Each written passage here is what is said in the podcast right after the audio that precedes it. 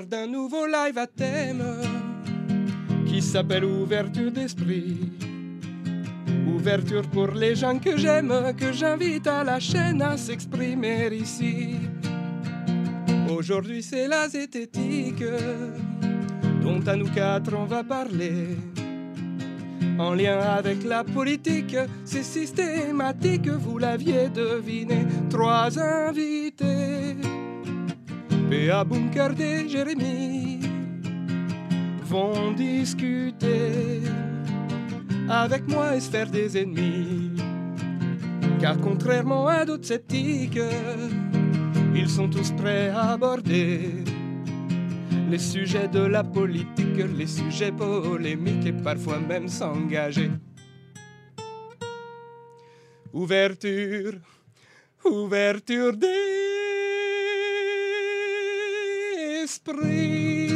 Numéro 3.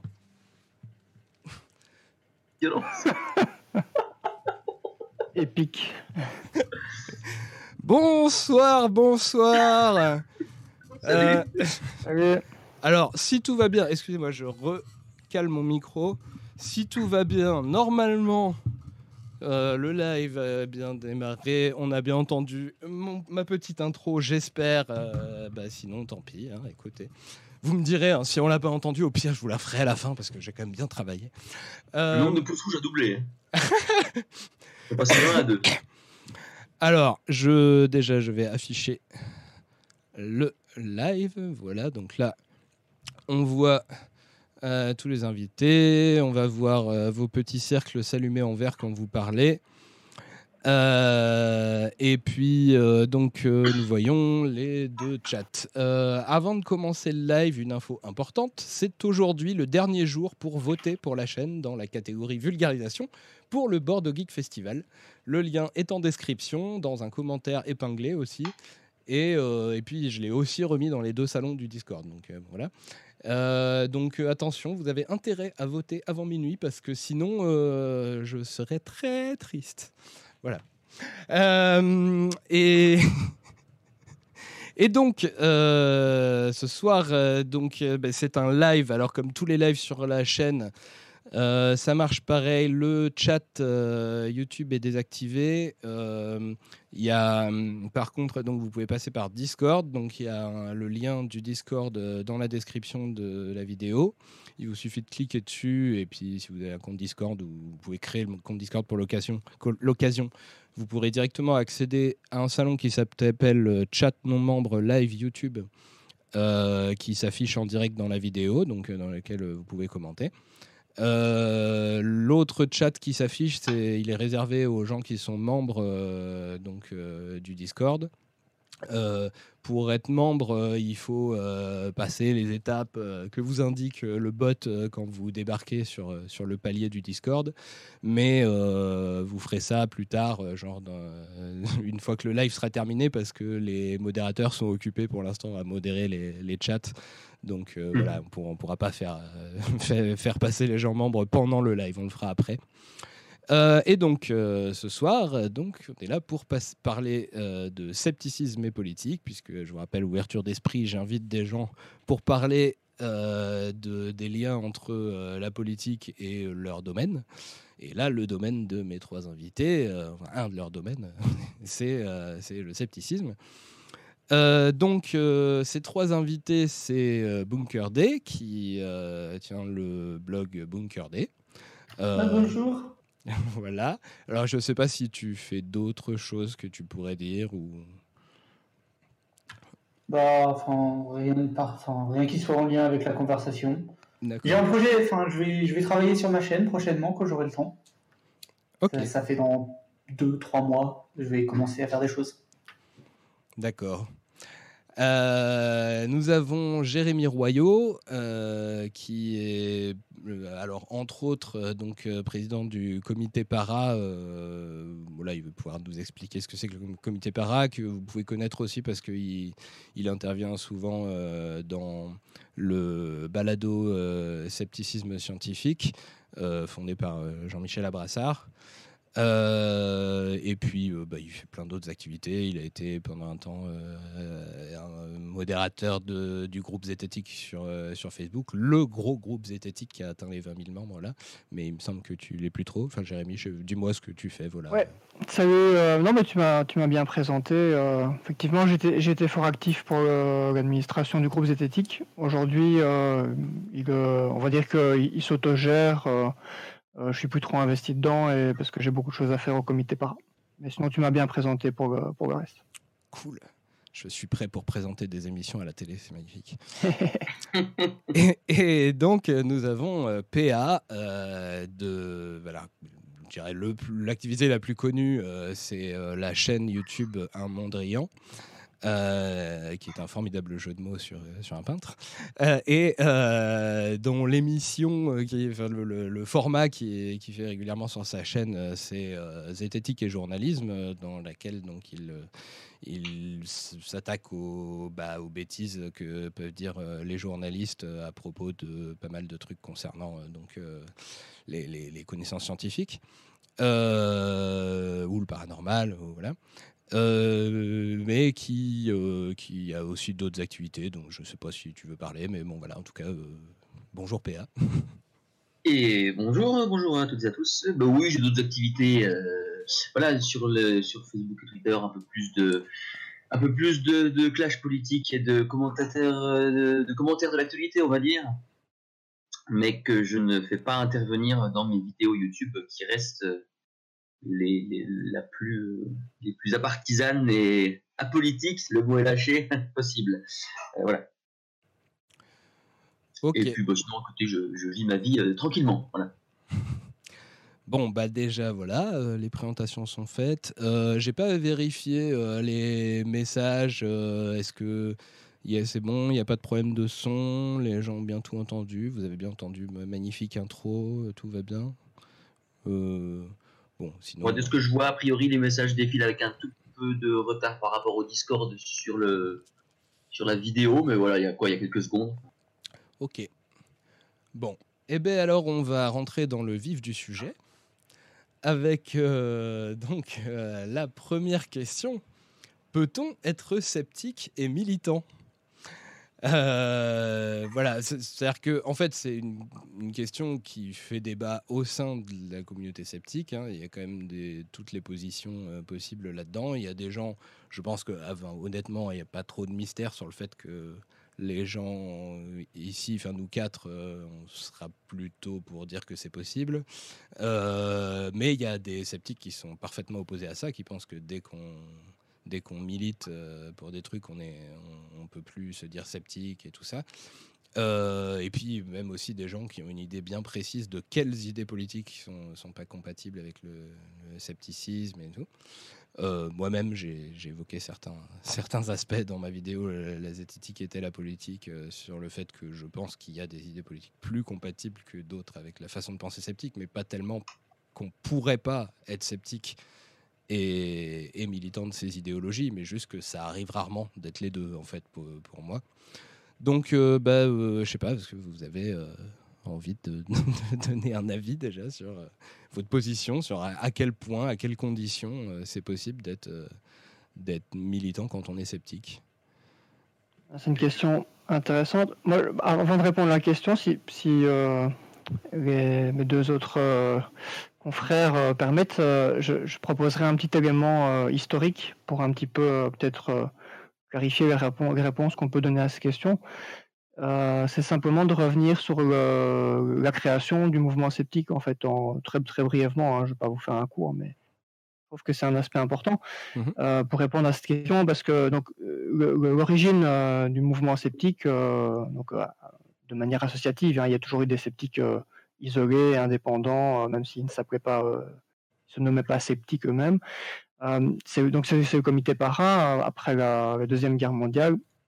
Et le point de, départ du comité para, c'était le constat qu'il y avait toute une série de personnes qui proposaient à des, gens euh, qui avaient perdu des membres de leur famille euh, dans, les, conflits euh, de la Deuxième Guerre mondiale, proposaient notamment de retrouver les, membres disparus avec des méthodes un peu paranormales, genre avec des pendules, divination en tout genre. Et il y avait aussi d'autres personnes étaient vues un peu comme des escrocs ou des charlatans qui proposaient certaines formes de médecine alternative populaire à l'époque. et qui mettaient parfois la vie des gens en danger, comme c'est encore le cas aujourd'hui. Et ça, c'est un peu le point de départ du, scepticisme institué, puisque le, comité Para, après, a inspiré euh, d'autres associations, euh, que ce soit en France, en, Amérique, en Angleterre. Et toutes les, grosses associations sceptiques qui ont suivi ont globalement copié ce, mode de fonctionnement qui était d'essayer d'investiguer de manière euh, scientifique les affirmations, les, prétentions de ces, praticiens en tout genre pour essayer de, défendre le public, en fait, d'informer le public de ces dangers, de, ces dérives, et de mobiliser euh, en passant euh, la presse, le gouvernement, enfin en tout cas tous les moyens qui permettaient d'essayer de lutter contre ces, euh, ces dérives. Et voilà, dans les, dans les statuts, les premiers statuts qui ont été écrits pour le comité, on avait des phrases assez marquantes comme euh, lutter contre euh, les charlatans, hein, c'est des, termes qui existaient. Euh, voilà, je pense que c'est un élément à prendre en compte et ça, répond déjà un petit peu à la question de, ce qu'on peut être sceptique sans être militant. Le, point de départ même du mouvement sceptique, c'est une action militante de lutter contre les pratiques de certaines personnes. Voilà, évidemment, ça a évolué un petit peu avec le temps, mais ces objectifs existent encore aujourd'hui. Alors. Et, même, dans sa méthode, en fait, à partir du moment où on, utilise une méthode qui n'en est pas une autre, ben, le fait de la mettre en avant, soit par euh, notre propre action, soit en essayant d'en décrypter les, les, les, les, rouages les plus intéressants et de les passer aux personnes, ben, cette action-là est militante. On ne va pas se référer à la toute-puissance de la nature, on va pas se référer à un ordre euh, d'un dieu particulièrement, je sais pas quoi. Euh, on va, on va essayer d'utiliser une méthode qui se base euh, sur la, je sais pas, sur la raison, sur la logique, sur voilà ce genre de choses. Euh, à partir de ce moment-là, utiliser cette méthode, c'est déjà faire la démarche de la promouvoir. Donc, c'est nécessairement militant. C'est discutable, ça encore, pour savoir est-ce que ça suffit à parler de militantisme. Je veux dire, des gens qui, ensemble collectionnent les timbres et puis se, donnent leur stratégie, etc., ils font des choix, des de pratique, ils le font. C'est pas, pas du militantisme pour autant. Par contre, c'est vrai que le gros une grosse partie du scepticisme euh, est, effectivement, euh, est effectivement militante. Il y a, effectivement euh, l'idée que la méthode rationaliste doit doit s'appliquer quand on regarde les combats contre l'homéopathie, contre les fake med, etc. Il y, a, des choix qui veulent être imposés, genre juste au-delà de soi, au-delà de entre copains, entre sceptiques. Donc il y a un certain militantisme, et je dirais par ailleurs, je soulignerais aussi que derrière ça, il y a aussi des valeurs euh, subjectives, euh, parce que les, gens, il y a des gens qui seraient euh, éventuellement capables de dire que oui, mais c'est différent parce qu'au moins là c'est rationnel, etc. oui, mais déjà, quand on choisit de lutter comme ça, on choisit aussi de lutter donc pour autrui, en tout cas pour une bonne partie des personnes. Donc, on présuppose que l'action elle est justifiée sur que par exemple, il est bon, il est juste d'aller aider d'aider autrui, par exemple à les protéger contre les charlatans, à leur éviter de ne pas soigner, etc. Mhm. À part éventuellement, on a quelques gens qui vont se regreffer au mouvement sceptique, qui sont là juste pour, se, pour, pour jouer les malins et, euh, et avancer des trucs euh, un peu à la pseudo-darwinisme intellectuel, genre ah bah s'ils meurent parce qu'ils ne sont pas soignés, euh, c'est de leur faute. Mhm. à part ça, globalement, c'est vrai qu'on a, on, a un militantisme qui en plus, qui en plus repose sur euh, des valeurs subjectives qui sont euh, sélectionnées, qui, euh, qui justifient ce militantisme. Donc le, scepticisme en soi est souvent, pas nécessairement, hein, mais c'est vrai que le gros du scepticisme est militant de toute façon. Donc l'opposer à un militantisme, ça me semble absurde et pas absurde. le truc, c'est qu'il faut distinguer deux choses. En fait, c'est que le scepticisme, c'est plusieurs choses. C'est un mot qui couvre plusieurs choses. Il y a d'une part le mouvement, euh, il y a euh, l'ensemble des acteurs du, scepticisme, que ce soit ceux qui produisent du contenu, que ce soit ceux, qui discutent ensemble sur des groupes Facebook ou euh, dans des comités. Mhm. Et de l'autre côté, il y a la méthode. il, y a, la pratique. Mais ces deux choses-là, autant on peut dire que oui, la méthode, etc., elle n'est est pas spécialement militante, c'est-à-dire c'est une méthode, autant autant on ne peut pas détacher ceux qui appliquent la méthode et la, publicité pour cette méthode d'un militantisme. moi, je rajouterais un tout petit bémol à ça, je suis globalement d'accord avec toi, mais par exemple, on a quand même, bah, dans le comité para, on a plusieurs membres actifs, mais qui ils ne font jamais des, actions que moi je considérais comme militantes. Ce que je veux dire par là, c'est que on a quand même quelques personnes, une minorité bien sûr, qui sont uniquement intéressées par apprendre des choses et par les thématiques, mais qui ne vont pas en parler autour d'eux. Ils vont pas poster des articles qui pourraient déranger euh, ou remettre en question les idées de leurs contacts. Ils vont pas en parler à leur travail, ils vont pas en parler en famille. Ils en parlent juste avec leurs potes sceptiques. Et donc, euh, voilà, là, je, dans ce cas-là, je ne sais pas très bien si on peut parler encore de militantisme, mais c'est vrai que ce sont des ces minorités de, personnes. Ah non, je suis d'accord avec toi, j'ai peut-être pas été clair là-dessus. Ah oui, oui, il y, a des sceptiques qui le font euh, bah, juste pour leur personne, comme on collectionne les timbres. C'est d'ailleurs une opposition qu'on avait avec euh, qu'on a eu avec le Cortex. Ouais. c'est vrai que oui, il y a des gens où on peut être sceptique juste pour soi. Une, gros du, enfin, une grosse part du mouvement sceptique qui est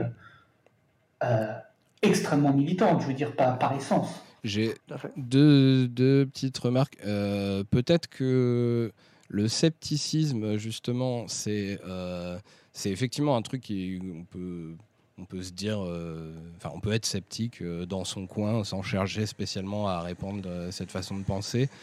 Ce qui est peut-être moins le cas quand on parle de zététique, étant donné que la fondation de la zététique, c'était quand même clairement dans un but éducatif au départ. Et, euh, et puis, euh, enfin voilà, dans l'idée de répandre la, méthode scientifique par l'intermédiaire de, de, l'étude du, paranormal. Euh, il y a peut-être moins de gens qui se, diraient zététiciens tout seuls dans leur coin que, que de gens qui diraient sceptiques tout seuls dans leur coin. Euh, et, une petite précision, peut-être pour euh, si tout le monde n'est pas au courant, parce que je sais pas le niveau de connaissance du monde sceptique qu'ont les gens qui, qui, suivent la chaîne. Euh, peut-être si quelqu'un peut expliquer ce qu'est le cortex, ou alors c'est moi, je sais pas, comme vous voulez. Mhm. Le cortex, c'est un, organisme qui était fondé par Richard Monvoisin, qui était un des membres fondateurs de l'Observatoire zététique, une des principales en France. Euh, et lui, il avait envie de se décaler un petit peu des sujets euh, entre guillemets classiques, euh, c'est-à-dire bosser sur le paranormal. Il avait envie de faire des sujets un peu plus larges, un petit peu plus militants aussi, un petit peu plus scientifiques et pas juste, pas juste parler de, de, magie, de, fantômes, etc. Quoi. Voilà, après, oui, il faut, préciser, voilà, Richard, mon voisin, euh, se revendique ouvertement euh, militant euh, d'extrême gauche, anarchiste. Dans, dans, ses cours, il aborde directement des tas de choses que d'ailleurs un certain nombre de militants de gauche reprochent aux sceptiques de ne pas aborder. Mmh. qui seraient justement bah, les, sciences humaines, tout ce qui est les, les, études de, de genre.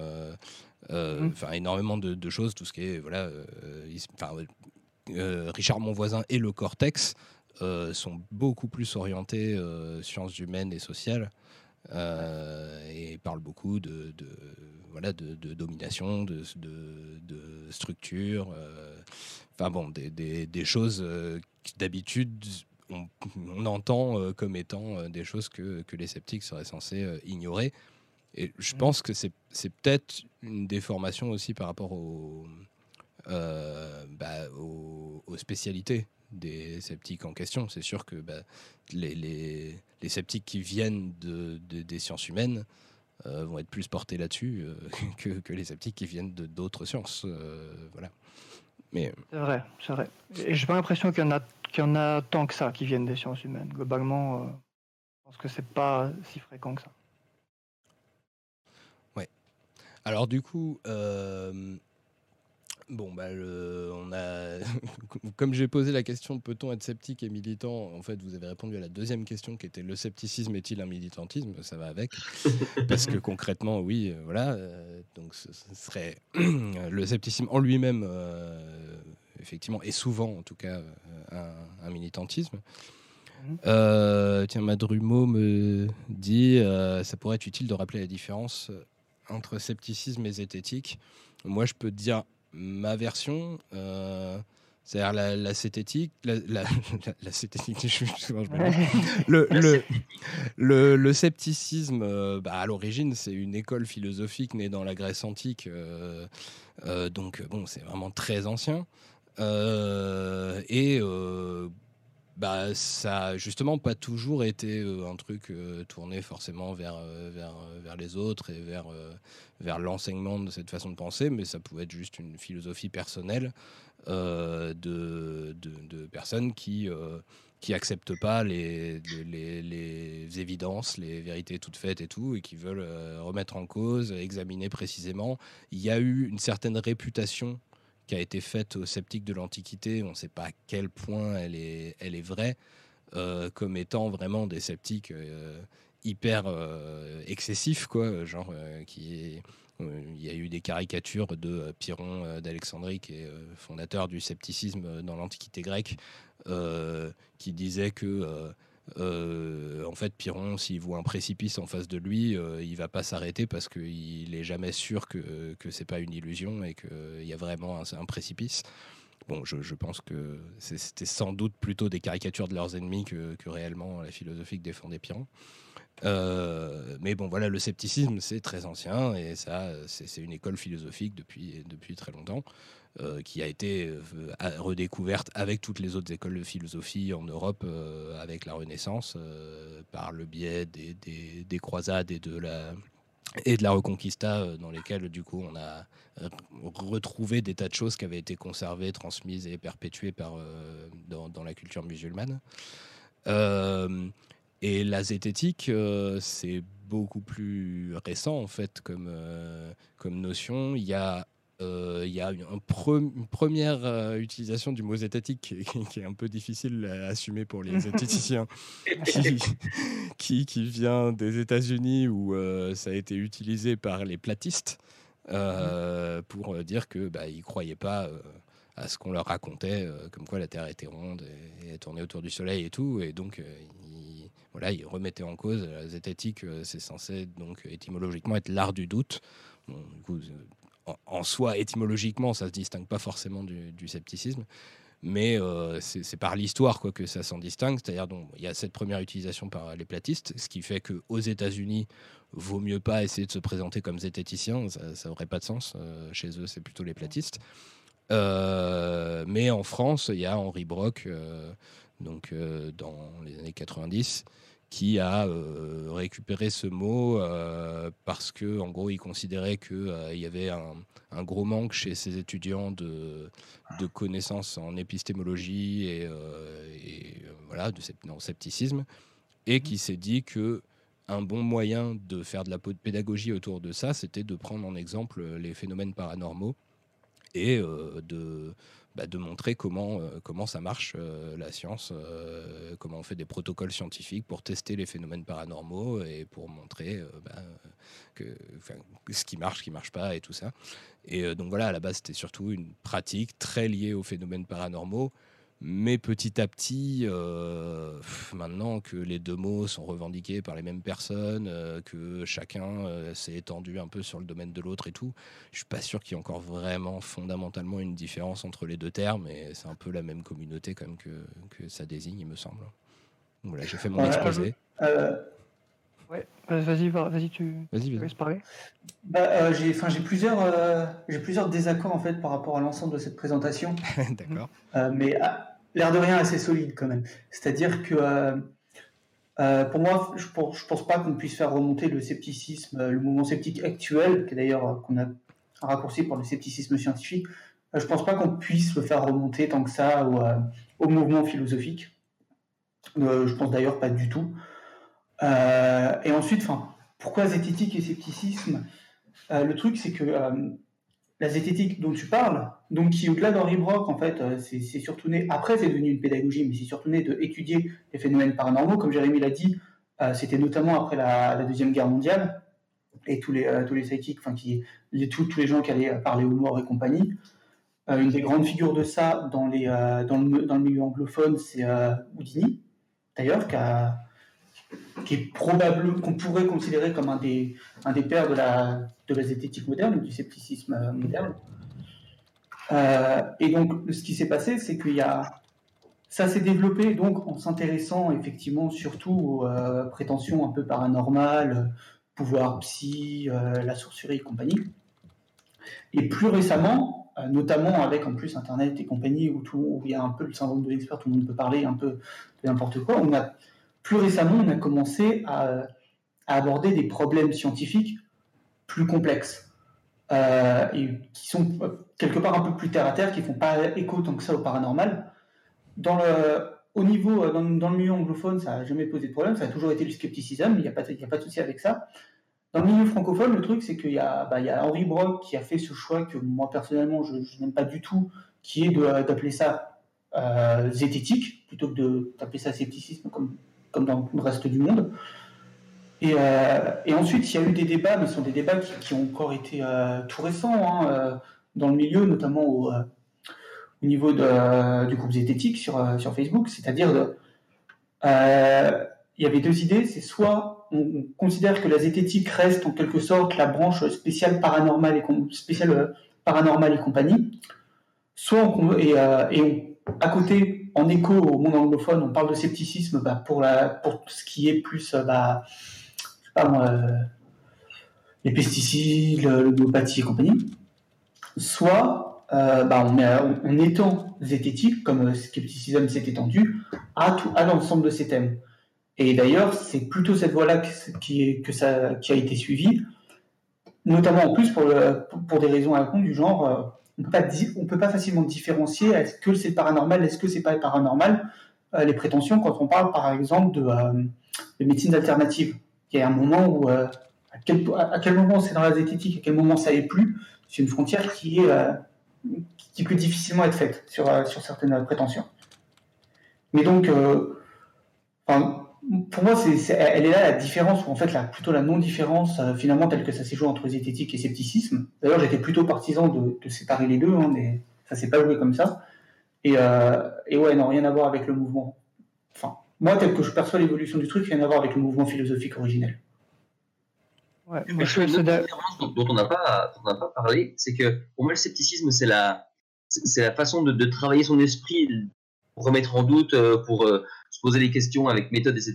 La zététique, c'est aussi le fait de faire les expériences et les protocoles, de se déplacer sur les endroits, de, de mesurer les trucs, d'aller voir les personnes et de discuter avec elles pour dire voilà, on va, on va monter avec vous une expérience pour, euh, pour tester euh, vos affirmations. Est-ce que ça fonctionne comme ci, comme ça enfin, C'est vraiment les gens qui se, qui se mouillent et qui, qui, vont au contact, plus que ceux qui, euh, euh, qui, qui, restent dans le qui restent dans la, dans, la posture intellectuelle, même si, c'est, même si les deux sont, ont une utilité comparable, complémentaire, ce qu'on veut.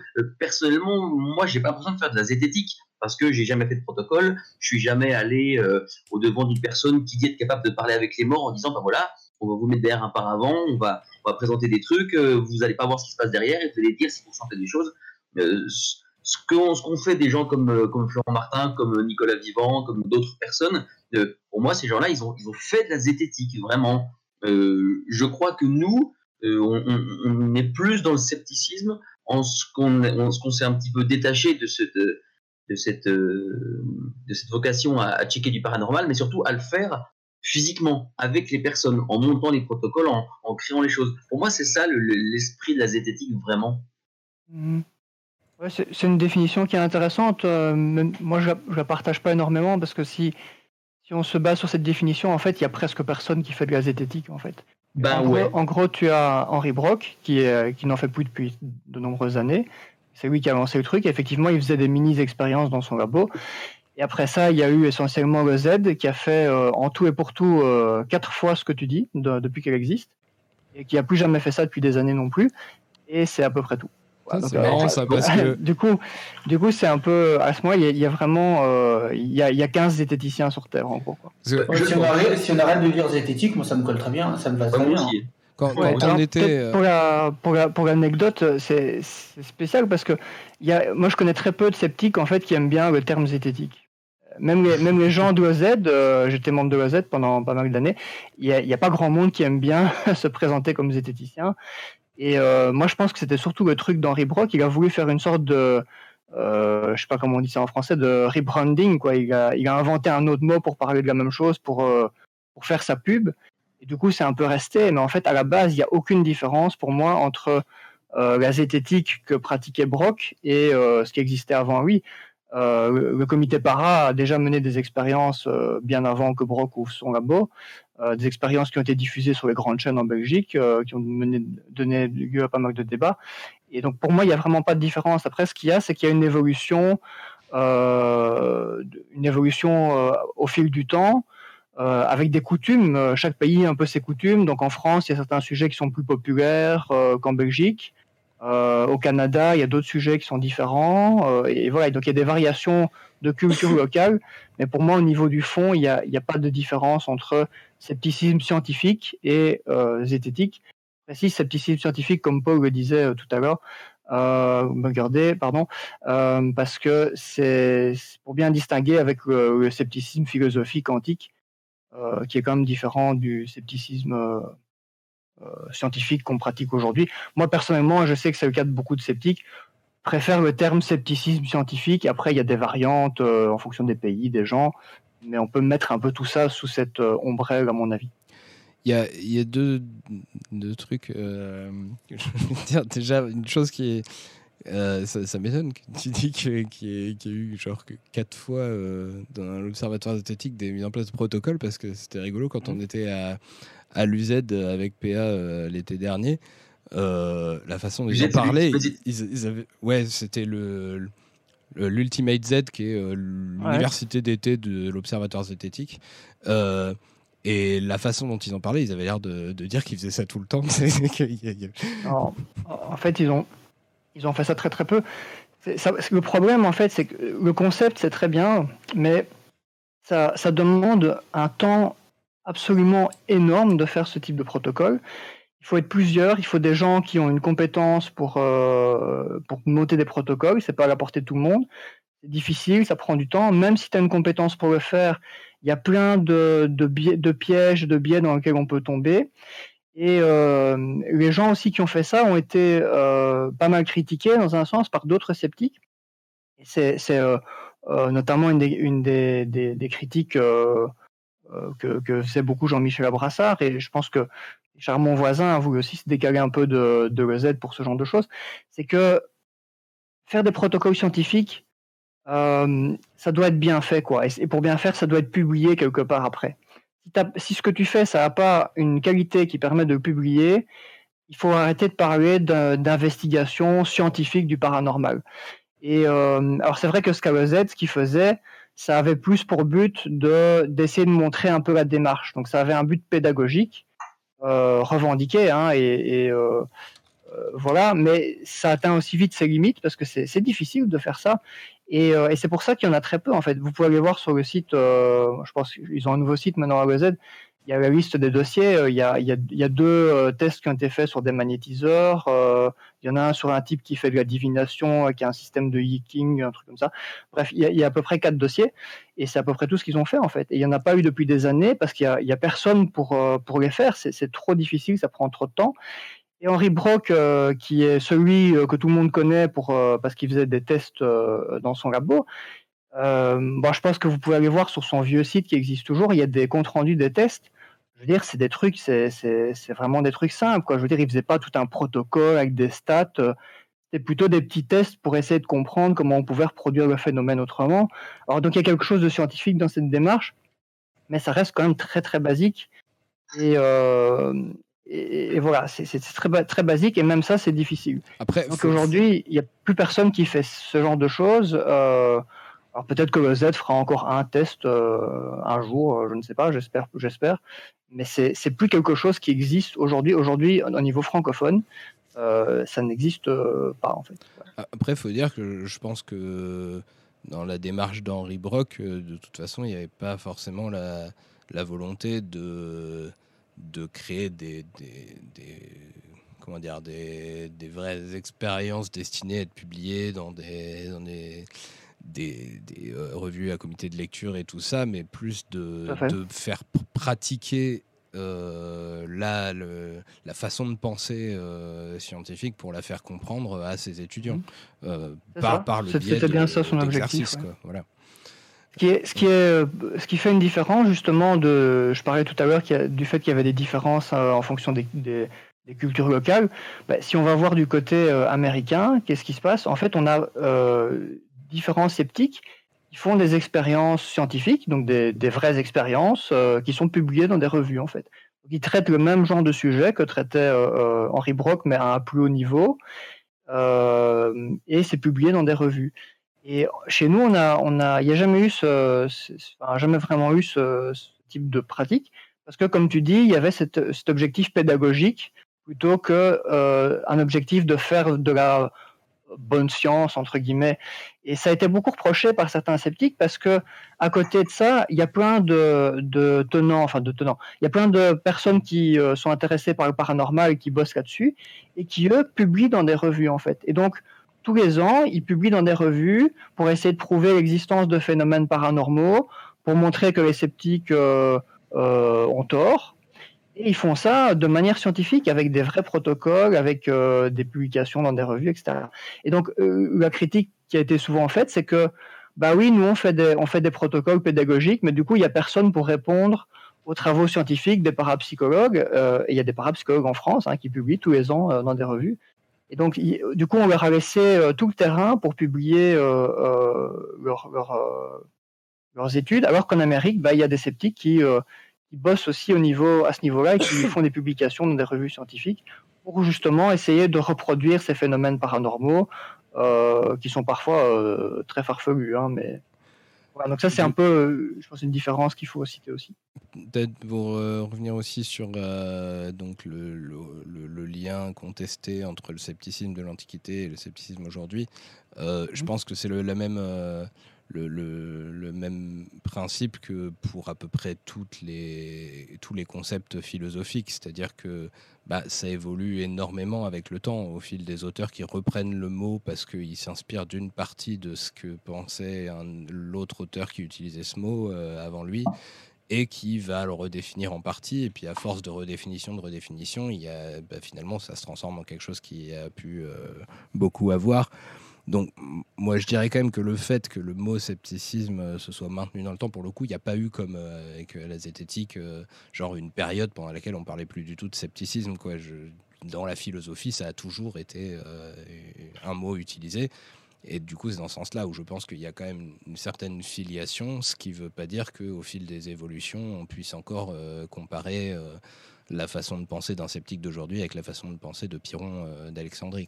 Évidemment, je pense que ça mhm, évolue, mais mhm. comme, euh, comme le mot matérialisme a évolué, comme, euh, enfin, comme tous les mots utilisés en philosophie. Quoi. Je pense tout. Non, mais même là, je veux dire, appliquer la. Appliquer, tenter d'être rationnel et d'appliquer une méthode scientifique à, aux sujets divers et variés, c'est un truc qui peut renaître. Alors oui, il y a des échos, hein, il y a des similarités avec le, le scepticisme philosophique, etc. Mais je veux dire, c'est euh, moi quand je regarde l'histoire du scepticisme actuel, j'ai du mal à retracer, à voir un seul moment, un seul point où ça fait effectivement écho, où ça va effectivement prolonger. Alors oui, avec des évolutions. Euh, prolonger ce qui s'était fait au niveau du scepticisme philosophique. Je, mm. Personnellement, je le vois pas et j'ai un, un gros doute sur le fait qu'il y ait une réelle continuité en fait là-dedans et que c'est pas genre juste un truc renouveau, enfin quelque chose qui a commencé qui a effectivement euh, euh, différents points parallèles, hein, du fait que bah, ça porte le même nom. Mais, euh, mais non, je ne crois pas qu'il y ait une continuité quelconque et qu'on puisse. pour, pour moi, ça, me semble, très douteux en fait de, de à, affirmer. Pour moi, pour moi, la continuité essentielle, c'est l'intérêt porté au doute, en fait. C'est surtout ça, en fait. Hein, le, Mmh. le, point commun qu'on peut, qu'on peut y trouver. Quoi. C'est le, fait de mettre en avant le doute comme étant quelque chose de, de, positif et, qui peut apporter des choses. Alors après, euh, évidemment, c'est dans les détails, euh, ça vient dans la façon d'utiliser le doute, dans la façon de définir le doute et tout, euh, ça, ça change énormément. Mais voilà, pour, pour moi, c'est essentiellement ça qui, qui, qui fait un point commun, une filiation et qui fait aussi une opposition commune à, une autre façon de penser qui, qui, a toujours été quand même très forte et très importante, en partie par l'intermédiaire de la religion, mais pas seulement, et qui voyait le doute comme quelque chose de péjoratif et de négatif, des choses comme ça. Voilà. genre dans, dans, dans, la foi où ou, douter, euh, c'est déjà un peu trahir Dieu, ou douter de sa foi, ou ce, genre de choses. Enfin, dans certaines périodes de, de, la doctrine de l'Église, quoi. Euh, voilà, bon. En tout cas, euh, on s'est quand même beaucoup éloigné des, des, liens avec la politique, même si là, du coup, par ce biais-là, moi, je considère qu'on y revient un peu parce que, parce que je pense que justement, cette opposition entre vouloir valoriser le, doute ou vouloir valoriser euh, le, dogme ou la foi absolue qu'on refuse d'en mettre en cause, c'est quand même quelque chose qui a un écho dans, des clivages politiques historiques, en particulier euh, bah, autour de la Révolution française et, du, enfin, et puis de la Révolution anglaise avant. Et, euh, en gros, tout ce qui est le, siècle des Lumières, qui, euh, la Renaissance encore avant, qui, tout ça qui a entraîné petit à petit des remises en cause de, de certains dogmes, certaines évidences qui étaient à la fois dans, dans, ce que doit être la vérité, genre la vérité religieuse et tout, mais euh, qui petit à petit a été contestée par d'autres façons de, rechercher de la connaissance et du savoir. Et donc pour moi, qui est quand même une bonne base sur laquelle s'appuie le développement de la méthode scientifique par la suite euh, et du coup bah, du scepticisme euh, tel qu'on l'entend aujourd'hui euh, d'un côté et qui en même temps se faisait en parallèle en politique euh, où bah, en fait toutes les évidences politiques comme quoi bon bah voilà il y a toujours eu un roi de droit divin des, nobles du clergé et tout et, et si s'il si, y a toujours eu ça c'est qu'on est fait pour être comme ça et qu'il faut pas remettre en cause ça c'est un sacrilège. Souvent un sacrilège envers Dieu mais même ça peut être un sacrilège, simplement envers la nature humaine ou voilà l'essence de l'essence de l'être humain et euh, bah, au contraire des idéologies politiques qui avaient besoin de remettre en cause toutes ces soi-disant évidences pour pouvoir proposer des changements politiques et des, des, nouveaux systèmes, euh, des choses comme ça. Ce qui fait que pour moi, il y a quand même une, euh, bah, une évolution simultanée et, et, pas, et pas complètement séparée entre euh, l'émergence de la pensée scientifique et l'émergence de ce que j'appellerais une pensée de gauche, en fait, le fait de, euh, vouloir remettre en cause euh, l'ordre établi pour proposer des nouveaux systèmes politiques. Et du coup, ça me fait arriver à, l'idée, est-ce qu'il y a des orientations politiques qui sont plus alors ça peut être deux questions différentes, quoi, soit plus compatible avec le scepticisme que d'autres. Euh, et, euh, et est-ce que d'ailleurs dans les faits ça se retrouve chez les sceptiques? On peut peut-être commencer par ça pour faire un truc plus euh, moins moins polémique, de commencer par mm. dire est-ce que est-ce que vous avez l'impression de d'observer une orientation politique majoritaire chez les sceptiques? Est-ce qu'ils sont plus de gauche, de droite, plus telle idéologie pour moi, il manque déjà un truc dans ta, dans ta définition de gauche-droite telle que tu l'avais présentée dans ta vidéo euh, il y a un moment là. Euh, c'est que le, le c'est pas nécessairement une remise en question de l'ordre établi, mais une remise en question de l'ordre tout court. Et cet ordre implique un pouvoir. À, partir du moment où il y a une remise en question de ce pouvoir, on, on, tend, on tend vers la gauche, mais pas forcément pour, pour mettre un autre pouvoir à la place. Si par exemple, donc euh, dans, ta vidéo, tu présentais par exemple le, libéralisme comme étant un temps de gauche parce qu'il remettait en question euh, l'ordre de, droit divin, euh, ouais, ça peut, ça peut coller en relatif, mais à un moment donné, un autre ordre émerge de ça. Et, euh, en fait, le, pouvoir qui se crée à partir de l'accumulation de richesses, par exemple, devient de droite, non pas nécessairement parce qu'il s'applique et que du coup il cherche à se maintenir, mais il devient de droite aussi parce que les personnes qui luttent contre, elles vont chercher à diluer à nouveau ce pouvoir pour qu'il soit moins concentré dans un certain nombre de, de mains euh, assez faibles et que du coup on va, on va arriver de plus en plus vers des sociétés qui ont euh, de moins en moins de pouvoir concentré, donc avec moins de rois, avec moins d'oligarchie, avec moins de... Et ça, pour moi, c'est aller plus vers des sociétés de gauche, justement. alors, juste une précision quand même par, par, rapport au libéralisme et au fait de dire qu'il était de gauche à l'origine. Pour le coup, c'est pas vraiment euh, genre euh, une, une, conclusion à laquelle j'arrive parce que j'avais une définition préalable de la gauche et de la droite. C'est plutôt le contraire, c'est-à-dire que euh, c'est en constatant que au moment où on a inventé les mots gauche et droite, bah, ce qu'on appelait la gauche, c'était essentiellement les libéraux et, la, et la, droite, c'était essentiellement les réactionnaires.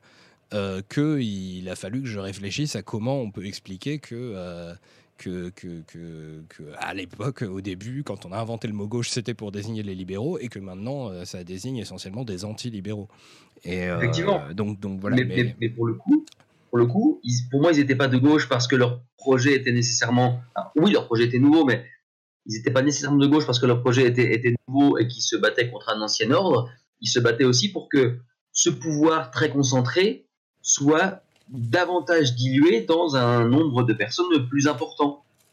Là-dessus, je suis d'accord, mais juste euh, simplement pour moi, c'est juste une. Euh, après, c'est totalement discutable, mais pour, moi, c'est juste un, effet secondaire du fait que euh, le, le, point de départ des sociétés humaines, c'est un point de départ très hiérarchisé, très figé, euh, et, très inégalitaire euh, dans le sens où euh, voilà, on commence dans des sociétés où, où chacun a sa place déterminée de sa naissance à sa mort. Il n'a pas le droit de s'en écarter du tout. suivant, il est dans une catégorie suivant son âge, suivant son, son sexe, parce qu'on ne faisait pas la différence avec le genre à l'époque.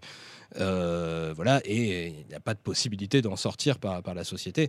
Et du coup, par, par, par nécessité, euh, les gens qui voulaient euh, un autre monde, qui voulaient changer les choses et tout, euh, bah, ils se retrouvaient à défendre des sociétés plus, plus souples, plus libres et plus égalitaires, parce qu'on on partait de sociétés qui étaient très inégalitaires et très, et très enfin, pas du tout libres. Quoi. Euh, ceci dit, je, parle aussi dans, mon épisode gauche-droite, euh, les partis, de, gens qui font le chemin inverse, hein, qui eux sont d'abord motivés par la volonté de plus d'égalité, plus de liberté, et qui se retrouvent du coup à être de gauche parce que euh, bah, c'est la gauche qui leur propose ça. mais simplement, moi, c'est l'analyse que je fais. voilà, je ne peux pas le démontrer scientifiquement, mais qui est que pour moi, la gauche a beaucoup plus été rempli, les rangs de la gauche ont beaucoup plus souvent été remplis par des, gens qui avant tout étaient motivés par la volonté de créer, de, changer les choses, juste globalement, de se dire euh, tout ce qu'il y a eu jusqu'à maintenant c'est de la merde, je veux des nouveaux trucs, euh, et qui se retrouvaient du coup à vouloir plus d'égalité que par des gens qui faisaient la démarche inverse. Je pense qu'ils sont moins nombreux, mais voilà, c'est une interprétation personnelle. Mais euh, moi, j'ai l'autre. Comme les sociétés partaient, de face, les sociétés. Je pas dire les sociétés partaient parce qu'à aucun moment elles sont parties en fait. Il n'y a pas eu de, pas eu de, top départ, même si on prend la, je sais pas, la, sédentarisation ou l'agriculture ou je sais pas quoi. Mais euh, à partir du moment où il y a une hiérarchie bien établie et qu'au fur et à mesure, ce qui, ce qui en découle, c'est un peu moins de hiérarchie, euh, oui, c'était des projets qui, par rapport à notre, euh, à notre prisme aujourd'hui, étaient sans doute plus à gauche, de ce qu'on appelle nous droite-gauche. Bon, euh, mais pour le coup, c'était plutôt un, potentiel de gauche qui pouvait se qui pouvait se réaliser. Une fois que c'était réalisé, ça devenait de la droite quand il s'agissait de la défendre, parce que les acquis que les personnes avaient, avaient conquis, bah, du coup, s'ils s'en servaient principalement pour leurs propres privilèges, alors ils cherchaient à les défendre. Bon, mais par exemple, je vais prendre un exemple. Pour moi, si, un jour on arrive dans des sociétés complètement anarchistes, euh, le, pouvoir n'étant plus assuré par une, caste quelle qu'elle soit, euh, quelle que soit la façon dont elle aura de se reproduire, on sera dans une société qui ne pourra pas beaucoup aller plus à gauche, au moins en termes de pouvoir, euh, puisqu'il n'y aura pas de il y aura pas de choses à faire perdurer en termes de, domination. Donc je j'ai l'impression que si on va à l'extrême droite, alors la, fin de l'histoire, c'est un, royalisme euh, super tyrannique, et si on va jusqu'à l'extrême gauche, la fin de l'histoire, c'est un pouvoir super dilué, avec, euh, je sais pas, je sais pas ce qu'on peut imaginer, moi, des, tirages au sort, des mandats impératifs, peu importe, et qu'on pourrait, on pourrait pas aller plus tyrannique que l'un, et on pourrait pas aller vers moins de pouvoir que l'autre. Euh, personnellement, je suis quand même plus convaincu. Je suis pas 100% d'accord avec euh, avec ni l'un ni l'autre, hein, mais je suis quand même vachement plus convaincu par ce que euh, par ce que raconte PA. Très très sincèrement, euh, parce que, enfin, effectivement, moi, le problème de l'absence de direction dans ta définition, me semble un peu problématique. Après, là, je suis pas 100% convaincu par ce que raconte PA, c'est que s'il fallait donner une direction, il me semble, mais j'y connais pas grand chose personnellement en, en politique, en vrai, mais euh, j'aurais plus visé sur euh, des notions d'égalité malgré les structures en place, justement, et des structures qu'elles soient, qu'elles soient institutionnelles, euh, donc qu'elles soient institutionnelles ou pas. Par exemple, si on se retrouve dans une situation où une population est privilégiée par rapport à l'autre, même si c'est globalement l'anarchie, mais sans, je sais pas quelles conditions on peut rajouter sur l'anarchie pour que ce, ça se passe pas comme ça. Je connais rien. Euh, bah, dans ces cas-là, remettre une structure pour essayer justement de lutter contre des inégalités en place, euh, des inégalités de fait, ça me semblerait être dans ces cas-là plutôt de gauche. Mais, euh, en tout cas, une direction euh, comme le DPA, ça me semble quand même vachement plus convaincant. J'aime beaucoup ce que dit à un moment dans une de ses vidéos Oliver Sand de Philosophie Cube. Il disait qu'un des principaux avantages des pensées dites de gauche, j'aime pas trop utiliser le terme de gauche, vu comme on l'a défini avant, on, se comprend un peu, mais euh, le principal avantage de, ça, c'était que c'était un type de pensée qui, euh, qui prenait en compte les faiblesses. Et que on était dans un comment on était nous euh, dans une humanité où on a tous des faiblesses, que ce soit des faiblesses émotionnelles, rationnelles, cognitives, je sais pas quoi, et que le fait de prendre en compte ces faiblesses, ça, correspond au fait de prendre grand soin de toutes les personnes qui sont un peu moins bien fournies une chose ou l'autre, euh, que d'autres personnes qui sont bah, mieux loties, je sais pas moi, qui sont, physiquement plus aptes ou euh, qui ont euh, moins de problèmes cognitifs ou qui sont émotionnellement plus stables, je sais pas ce qu'on peut trouver comme, chose, et, que cette société-là, elle était nécessairement moins clivante, puisqu'il n'y allait pas avoir de caste qui allait se former si on faisait attention à toutes les personnes, quelles que soient leurs différences, et que à ce niveau-là, la gauche avait un énorme potentiel d'aller dans le futur de manière beaucoup plus sereine, puisque ces personnes qui seraient un jour discriminé si on était dans des trucs très à droite, ne le serait pas nécessairement dans des trucs très à gauche, et donc n'aurait pas forcément à cœur de se révolter, de créer euh, des, syndicats, des associations, je sais pas quoi, pour défendre leurs droits, puisque leurs droits ne seraient pas nécessairement menacés du fait de leur couleur de peau, de leur orientation sexuelle, de leur genre, de leur voilà. Et, j'aimais beaucoup cette idée-là que euh, que les, personnes qui un, jour ont besoin de, de soutien émotionnel, par exemple, mettons, euh, je sais pas moi, ce qu'on dit, par exemple, pour être un bonhomme, il faut, il faut pas pleurer, par exemple. Eh ben, euh, ben, ça, a priori, je pense que ça a vocation à finir par disparaître, puisque ben, quel, gros bonhomme bien musclé, un jour, il a pas eu un super euh, truc vachement triste où il s'est pas retenu de pleurer. Ben ça, à un moment, ça l'a contraint, et cette contrainte-là, plus elle sera amenée à disparaître, plus on vivra dans des sociétés où les gens n'auront pas ni, euh, ni honte, ni je ne sais pas quoi, de, de, parler de leurs émotions et de leurs ressentis, et donc de leurs faiblesses. Et ils pourront demander du soutien à peu près partout, euh, sans qu'on se moque d'eux, sans qu'on leur dise que c'est pas des vrais machins, des vrais hommes, des vrais je sais pas quoi. Et, euh, je trouve ça très intéressant comme, comme réflexion. Alors, il va falloir qu'on réussisse à revenir sur la question qui était l'orientation politique des, des sceptiques, ceci dit, évidemment, euh, c'est difficile de définir l'orientation politique des sceptiques sans s'être mis d'accord sur euh, ce qu'on appelle la gauche, la droite et tout ça. Donc, euh, bon, je, comprends que ça parte là-dessus. bon, je, veux quand même défendre un peu mon point de vue sur le fait que le souci de toutes les autres définitions de la gauche et de la droite que celle que, que je propose, et donc de celle que vous proposez là, c'est que je, pense que ça ne s'applique bien qu'à notre époque actuelle, en fait. Et, du coup, par exemple, si la gauche, c'était euh, l'attention euh, portée euh, aux personnes qui souffrent, bah, je trouve ça difficile d'expliquer comment le libéralisme était considéré comme de gauche à la, libération, à, la, Révolution. Parce que, parce que le libéralisme, c'est pas tellement basé sur la compassion. Quoi. Et et, pardon, et, aussi, par exemple, bah, pour moi, le, ma définition de la gauche permet d'expliquer comment on peut, à partir d'une société euh, bon, qui correspond plus ou moins à l'idéal des, réactionnaires, euh, partir dans plusieurs directions différentes très opposées les unes aux autres, que ce soit le libéralisme, l'anarchisme, le communisme et tout ça. Tout en regroupant tout ça sous le nom de gauche, au moins pendant un temps, jusqu'à ce qu'ils arrivent à appliquer leurs idées et tout. parce que parce que bah, voilà, il n'y a pas vraiment de contenu concret de, de projet qui définit la gauche et que la gauche, pour moi, c'est juste la volonté de, de, créer une nouvelle société. Et du coup, ça explique comment on a pu euh, appeler gauche euh, des libéraux qui, qui étaient pour euh,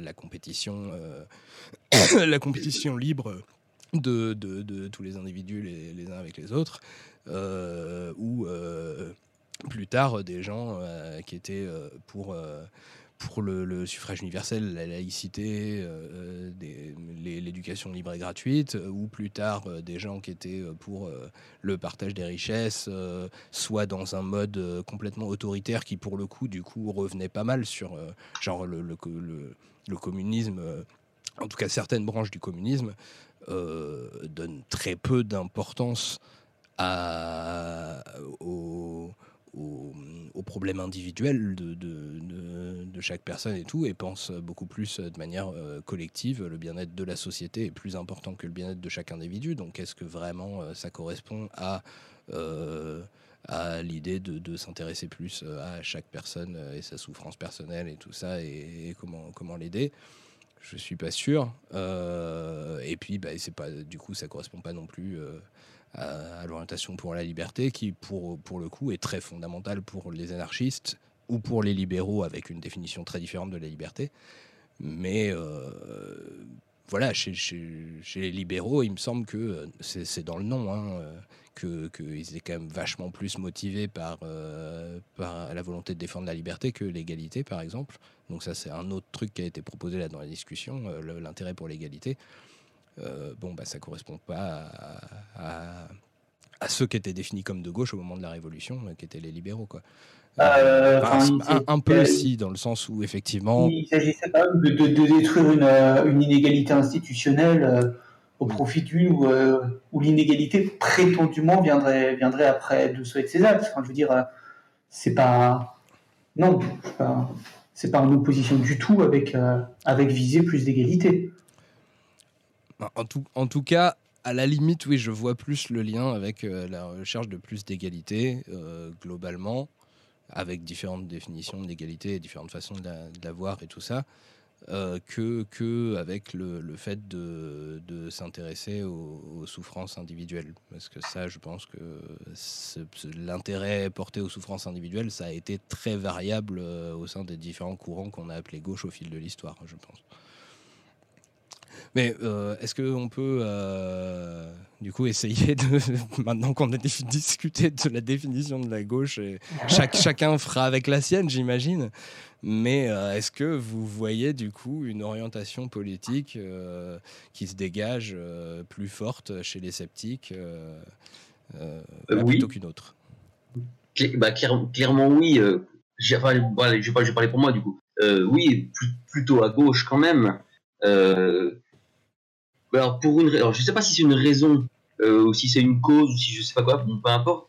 Euh, j'ai l'impression que cette, euh, ces, mouvements sceptiques, euh, ils ont pour, encore une fois, je sais pas si c'est une volonté ou une conséquence de, de, produire une certaine autonomie des personnes, puisque on sera nécessairement moins perméable au discours, aux manipulations, euh, aux ordres, voilà, dans, dans, le sens hiérarchique. Euh, sur la base de, propositions qui sont euh, bah, qui sont tirées du chapeau quoi. C'est comme ça parce que euh, ce sont les valeurs de la République, euh, c'est parce que Dieu l'a voulu, c'est comme ça c'est la nature, etc. Et donc ces, ces possibilités cognitives là amènent plus d'autonomie et plus d'autonomie donc ça veut dire moins possibilité pour un certain pouvoir de se mettre en place. Donc nécessairement je pense que le terrain de la zététique, c'est naturellement le terrain de la gauche selon ma définition de amoindrir le pouvoir étant une prérogative de la gauche. là, pour le coup, euh, tu étais déjà pas mal dans l'explication de pourquoi théoriquement ça devrait faire ça, mais est-ce que c'est ce que tu constates? Est-ce que tu constates que, la plupart des globalement oui, que ça fonctionne plutôt comme ça que le reste de la société Mais, mais que, du coup, alors évidemment. euh, On va, on va laisser parler un peu Jérémy aussi après. hein, parce que Oui, oui. pas beaucoup. Que Ah, définir- termine. Sans définir tellement euh, plus en avance ce que c'est que droite-gauche, là, euh, on va arriver sur plein plein de trucs. Il y a des libéraux qui disent qu'ils sont à gauche. Euh, Il y, a, y a des gens, tels que certains sceptiques qu'on connaît, qui se disent centristes ou de gauche, qui pour moi sont clairement à droite, voire à l'extrême droite. Donc, ben, oui, les différences qu'on va avoir de, de, de, de- de- de- des visions de chacun, ça va être un petit peu difficile à ce niveau-là, oui, oui. Mais euh, du, bah, du coup, on peut peut-être aussi éviter de d'essayer de classer les sceptiques dans gauche et droite, mais peut-être plus euh, les voir euh, quelle est la force de chaque idéologie, même si on n'essaye pas de les classer en gauche et droite. Genre à quel point il y a qu'on- qu'on- à quel point il y a des libéraux, à quel point il y a des sociodémocrates, des républicains, des euh, des, des, des réactionnaires, des bonapartistes, des, des anarchistes, des communistes. Voilà, on peut faire ça. Mais ça implique hein. du name dropping ou pas? Franchement, c'est comme vous voulez, vous êtes libre. ça risque d'être plus difficile à, à estimer que de simplement dire euh, que les gens sont de droite ou de gauche. Moi, je rejoins l'impression euh, de PA. Effectivement, je j'ai j'ai pas rencontré ou, ou entendu beaucoup de, de sceptiques euh, dans les associations, sur Facebook ou, ou ailleurs, qui, euh, qui revendiquaient ou, ou qui, euh, par leurs idées, montraient euh, que c'était pas des, des gens plutôt à gauche. Euh, Il y en a quelques-uns, mais c'est quand même ça me semble quand même assez rare. Après, de quelle gauche on parle, ça je sais pas trop, mais en tout cas, euh, il n'y en a pas beaucoup qui sont clairement à droite, ça, ça me paraît assez clair. Euh, alors, il paraît, enfin, moi, de ce que j'en vois, j'en sais rien, je n'ai pas fait le compte, de toute façon. Parce que la, question, je vais dire, mais la question ne me semble pas forcément pertinente en vrai. Mais il paraît qu'on est de gauche. D'après ce que, nous balancent des gens sur Twitter, etc., il paraît qu'on est, quand même vachement trop à gauche. Euh, en même temps, il paraît aussi qu'on est de droite parce qu'on on, on- on- on est des salauds qui défendent les industries, etc. Parce qu'il y, a une grosse confusion entre, euh, euh, bah, argumenter sur le fond et défendre les modèles dans lesquels ils s'inscrivent, apparemment. Alors que régulièrement, on critique les deux, hein, se dit en passant. Euh, mais après, je, je sais pas, je trouve que cette question elle me dérange un peu dans le sens où je n'ai pas l'impression qu'elle soit super pertinente parce que j'ai l'impression qu'elle mélange, en fait, euh, elle confond les individus et, euh, et la pratique. Et le problème, c'est qu'on n'est pas sceptique en tout. Je veux dire, ça marche. En réalité, ça marche pas comme ça. C'est, on, on peut pas déjà techniquement approfondir tous les sujets sur lesquels on va oser, oser penser, oser parler, oser prendre position. Euh, on est de toute façon en plus tous biaisés, donc même, même dans les domaines où on agit comme sceptique, euh, déjà on peut se foirer. Euh, mais donc on se trouve avec des gens euh, qui ont des positions politiques, mais qui les expriment pas forcément en tant que sceptiques. Et déjà, à partir du moment où quelqu'un n'exprime pas sa position politique en tant que sceptique, bah, ça ne ça compte pas. Et il y a pas. La plupart du temps, les gens essayent de, se retenir, en tout cas en francophonie, de trop, de trop faire genre euh, leur position politique, ah, mais elle est euh, rationnelle, c'est parce que si, c'est parce que ça. Euh, donc, en fin de compte, que euh, un tel soit plutôt libéral, un tel soit plutôt de gauche, etc., ça me, ça me semble pas pertinent et j'y fais pas spécialement attention. À ceci près que ça, ça peut être un peu problématique, à fortiori sur Twitter où on partage, où on a souvent un compte, un même compte pour notre personnalité publique de sceptique et tout ce qu'on va aller commenter à côté. Et donc forcément, ça peut, porter, ça peut prêter à confusion, à fortiori auprès, du grand public, euh, parce que euh, on a des gens qui sont là, qui sont lus comme des sceptiques, comme des rationalistes, et euh, qui tiennent des propos qui sont purement, purement subjectifs, qui n'ont pas prétention à être plus que ça, mais qui ont, aux, yeux de certains lecteurs, une, une aura, en fait, d'être ah, le propos de tel sceptique. Donc je pense qu'il faut faire gaffe à ça. Coupe sur un truc. Qu'est-ce que tu appelles exprimer ses opinions politiques? C'est-à-dire dire clairement je me revendique de tel bord, de tel courant, de tel parti, je sais pas quoi, ou juste exprimer des, euh, des, opinions qui clairement s'inscrivent là-dedans sans forcément dire qu'on y est rattaché. exprimer des positions euh, qui clairement s'inscrivent euh, s'inscrivent là-dedans et qui sont qui sont en plus relativement euh, présentées même comme relativement subjectives hein, souvent. Donc euh, mais il n'y a pas besoin que effectivement tu parlais de gens qui, qui se disent plutôt à gauche et qui et qui s'expriment plutôt à droite. Pour moi j'appelle ça être plutôt à droite en termes de positions exprimées Et, Moi aussi, pour le coup. Et, ceci dit, euh, moi, euh, ma question pour que ce soit peut-être plus facile à, répondre, euh, c'était vraiment plus dans, dans, dans l'observation de au sein des gens qui euh, participent à des, des, groupes affichés comme zététique et sceptique et tout ça, euh, après, je n'étais pas sur la, question de savoir si, euh, si nous, on juge qu'ils sont vraiment sceptiques ou qu'ils ont vraiment une attitude sceptique et tout, et à quel point ils sont sceptiques partout, tout le temps et tout. C'était plus simplement, voilà, dans les communautés dans lesquelles évoluent les sceptiques, est-ce qu'on rencontre plus de gens de, gauche ou plus de gens de droite ou voilà c'était surtout ça hein, ma question en fait euh. j'en sais rien. Je vois pas mal de, gens de gauche mais il y a aussi pas mal de gens de droite aussi enfin je moi je crois que dans ma tête je fais en fait je, fais des vrais écossais tout le temps en fait.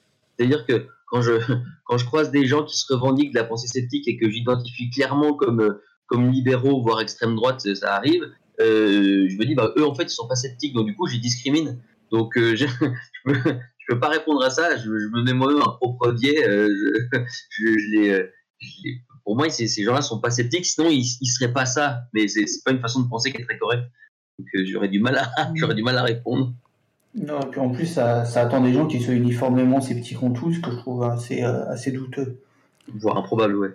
Mais, je pense que, effectivement, bon là, c'est des trucs, euh, pour répondre vraiment, il faudrait des études euh, sociologiques, euh, voilà, des, statistiques, des choses comme ça.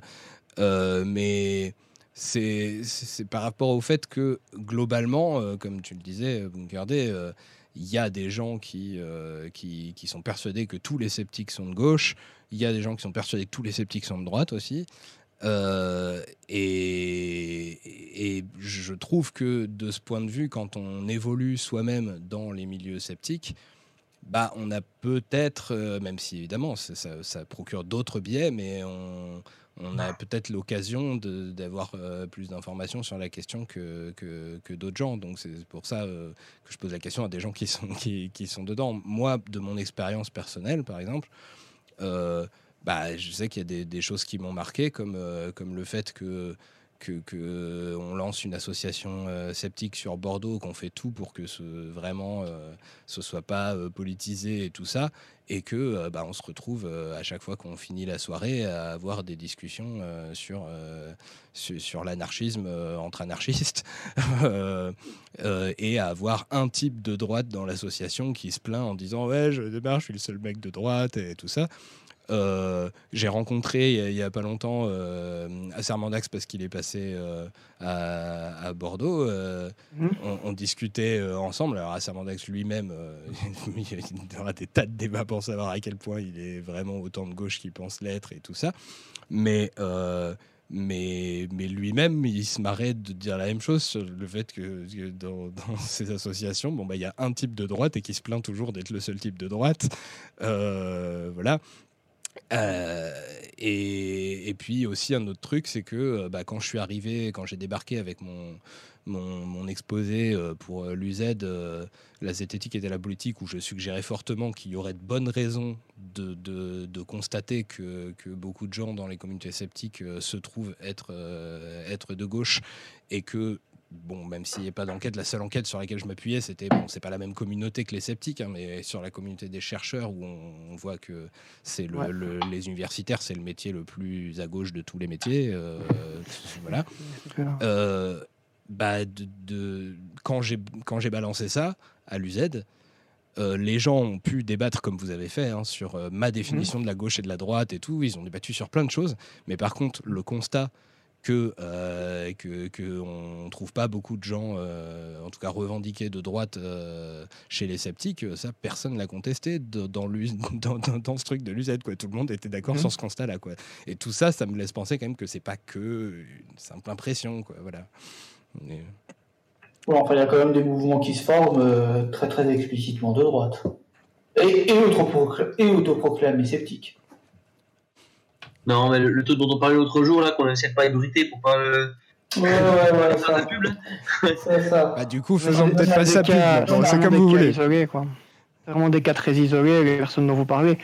Je sais pas si on pourrait en citer plus que, que 5, mais à mon avis, ça serait très difficile. Quoi. Donc, c'est sur des milliers de personnes, ok, on, on peut citer une poignée de sceptiques de, qui, qui regardent des gens vraiment très à droite, mais comme vraiment très rare. Quoi.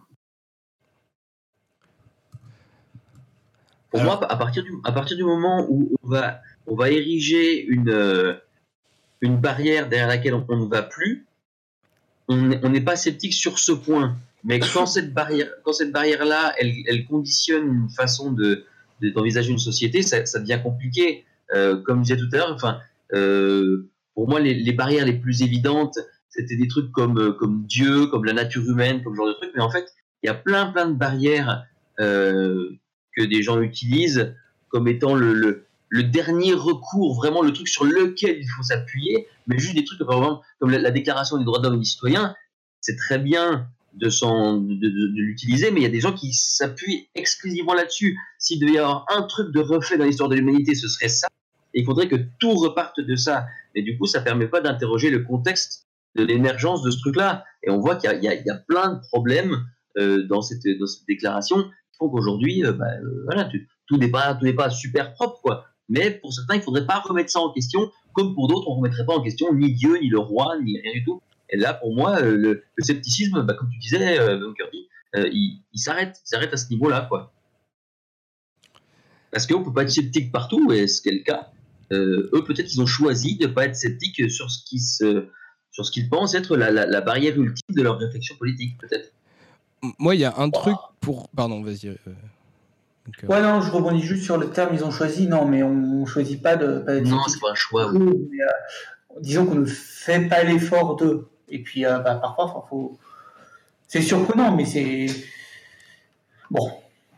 C'est des efforts qui prennent du temps. pas faire l'effort de, en fait. Mais c'est un effort qui prend du temps. C'est un effort qui doit être actif de toute façon. On a déjà sorti les valeurs de la République comme, comme, comme limite ultime. Ça va contre les valeurs de la République. Ouais, mais comment tu les définis? Comment, d'où elles viennent, d'où elles émergent? Qu'est-ce qui les a écrites? Pourquoi? Comment est-ce qu'elles se concrétisent aujourd'hui? Qui fait que ça pose problème? Est-ce qu'on pourrait pas les remettre en question? Ah ouais, ben alors du coup, tu veux pas vivre en République? Non, j'ai pas dit ça. Mais enfin voilà, donc bah, on, on, tombe sur, sur des, des, incapacités comme ça.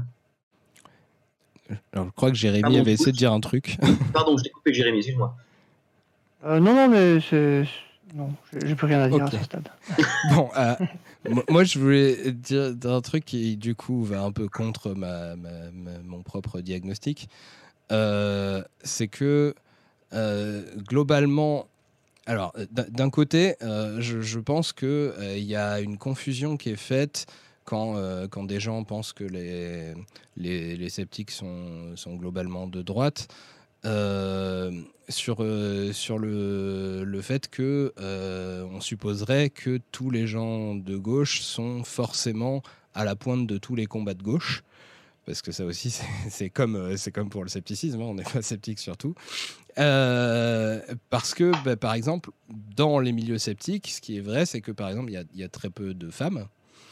et que pour moi, c'est juste une conséquence de ça. Euh, du coup, par exemple, l'intérêt pour, euh, pour, euh, pour des combats comme le féminisme, euh, bah, il est assez peu marqué.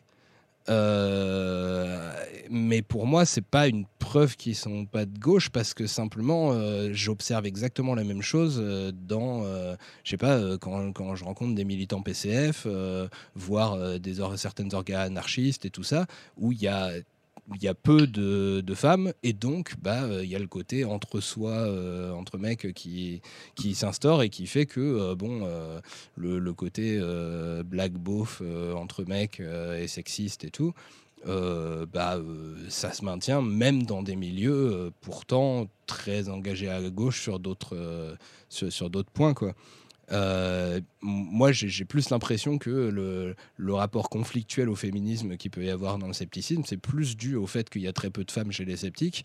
Euh, ce qui d'ailleurs après bah, c'est un cercle vicieux hein. euh, après du coup bah, ça donne pas envie aux, aux femmes de venir et tout mmh. et qui est le même phénomène qu'on observe dans des partis politiques très à gauche donc pour moi c'est pas voilà c'est pas une démonstration que c'est pas de gauche mais par contre il y a un truc qui effectivement, pour moi, euh, est, plus d'inspiration, euh, en tout cas libérale. Euh, considérant que le libéralisme est, de droite, on pourrait dire donc inspiration de, droite.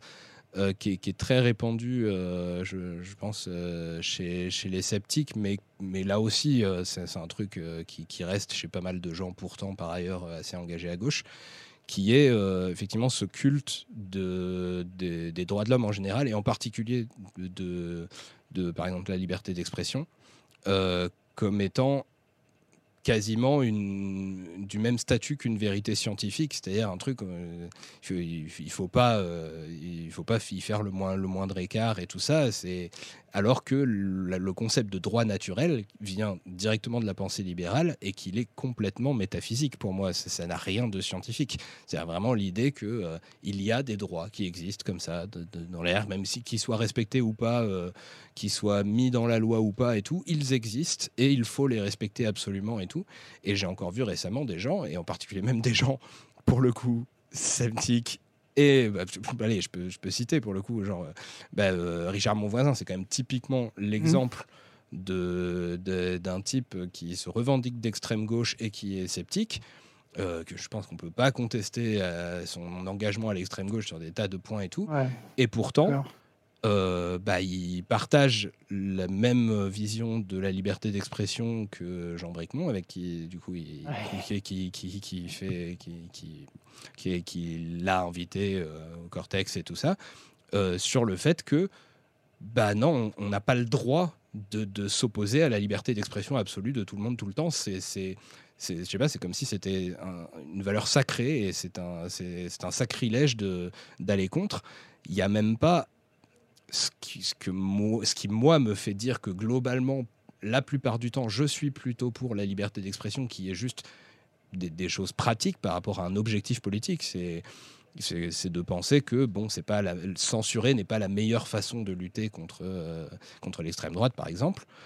Euh, ça, ok, on peut faire un constat d'une méthode pour aboutir à l'objectif de lutter contre l'extrême droite, de se dire, bah, finalement, est-ce que les censurer, c'est la meilleure méthode? Je pense que la plupart du temps, non.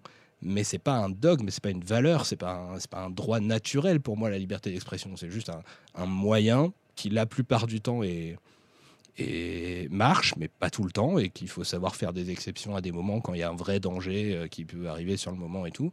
Comme euh, je, là, je, renvoie à mon épisode sur euh, les dilemmes de l'histoire et donc sur la différence entre la morale et l'éthique, sur le fait que, bah, ouais, là-dessus, ça m'étonne beaucoup que que, que, mon voisin puisse utiliser cet argumentaire-là qui est vraiment basé sur, pour le coup, une valeur libérale pour moi, vraiment le, concept de droit naturel. Quoi.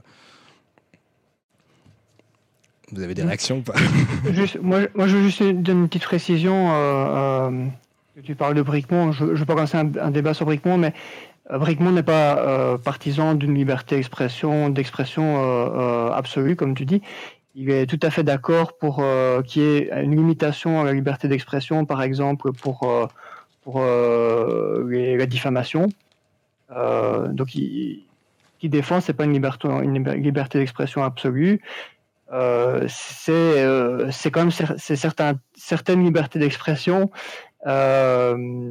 voilà, qui sont, à mon avis, pas hyper faciles à définir clairement. D'ailleurs, j'aurais du mal à le faire ici maintenant.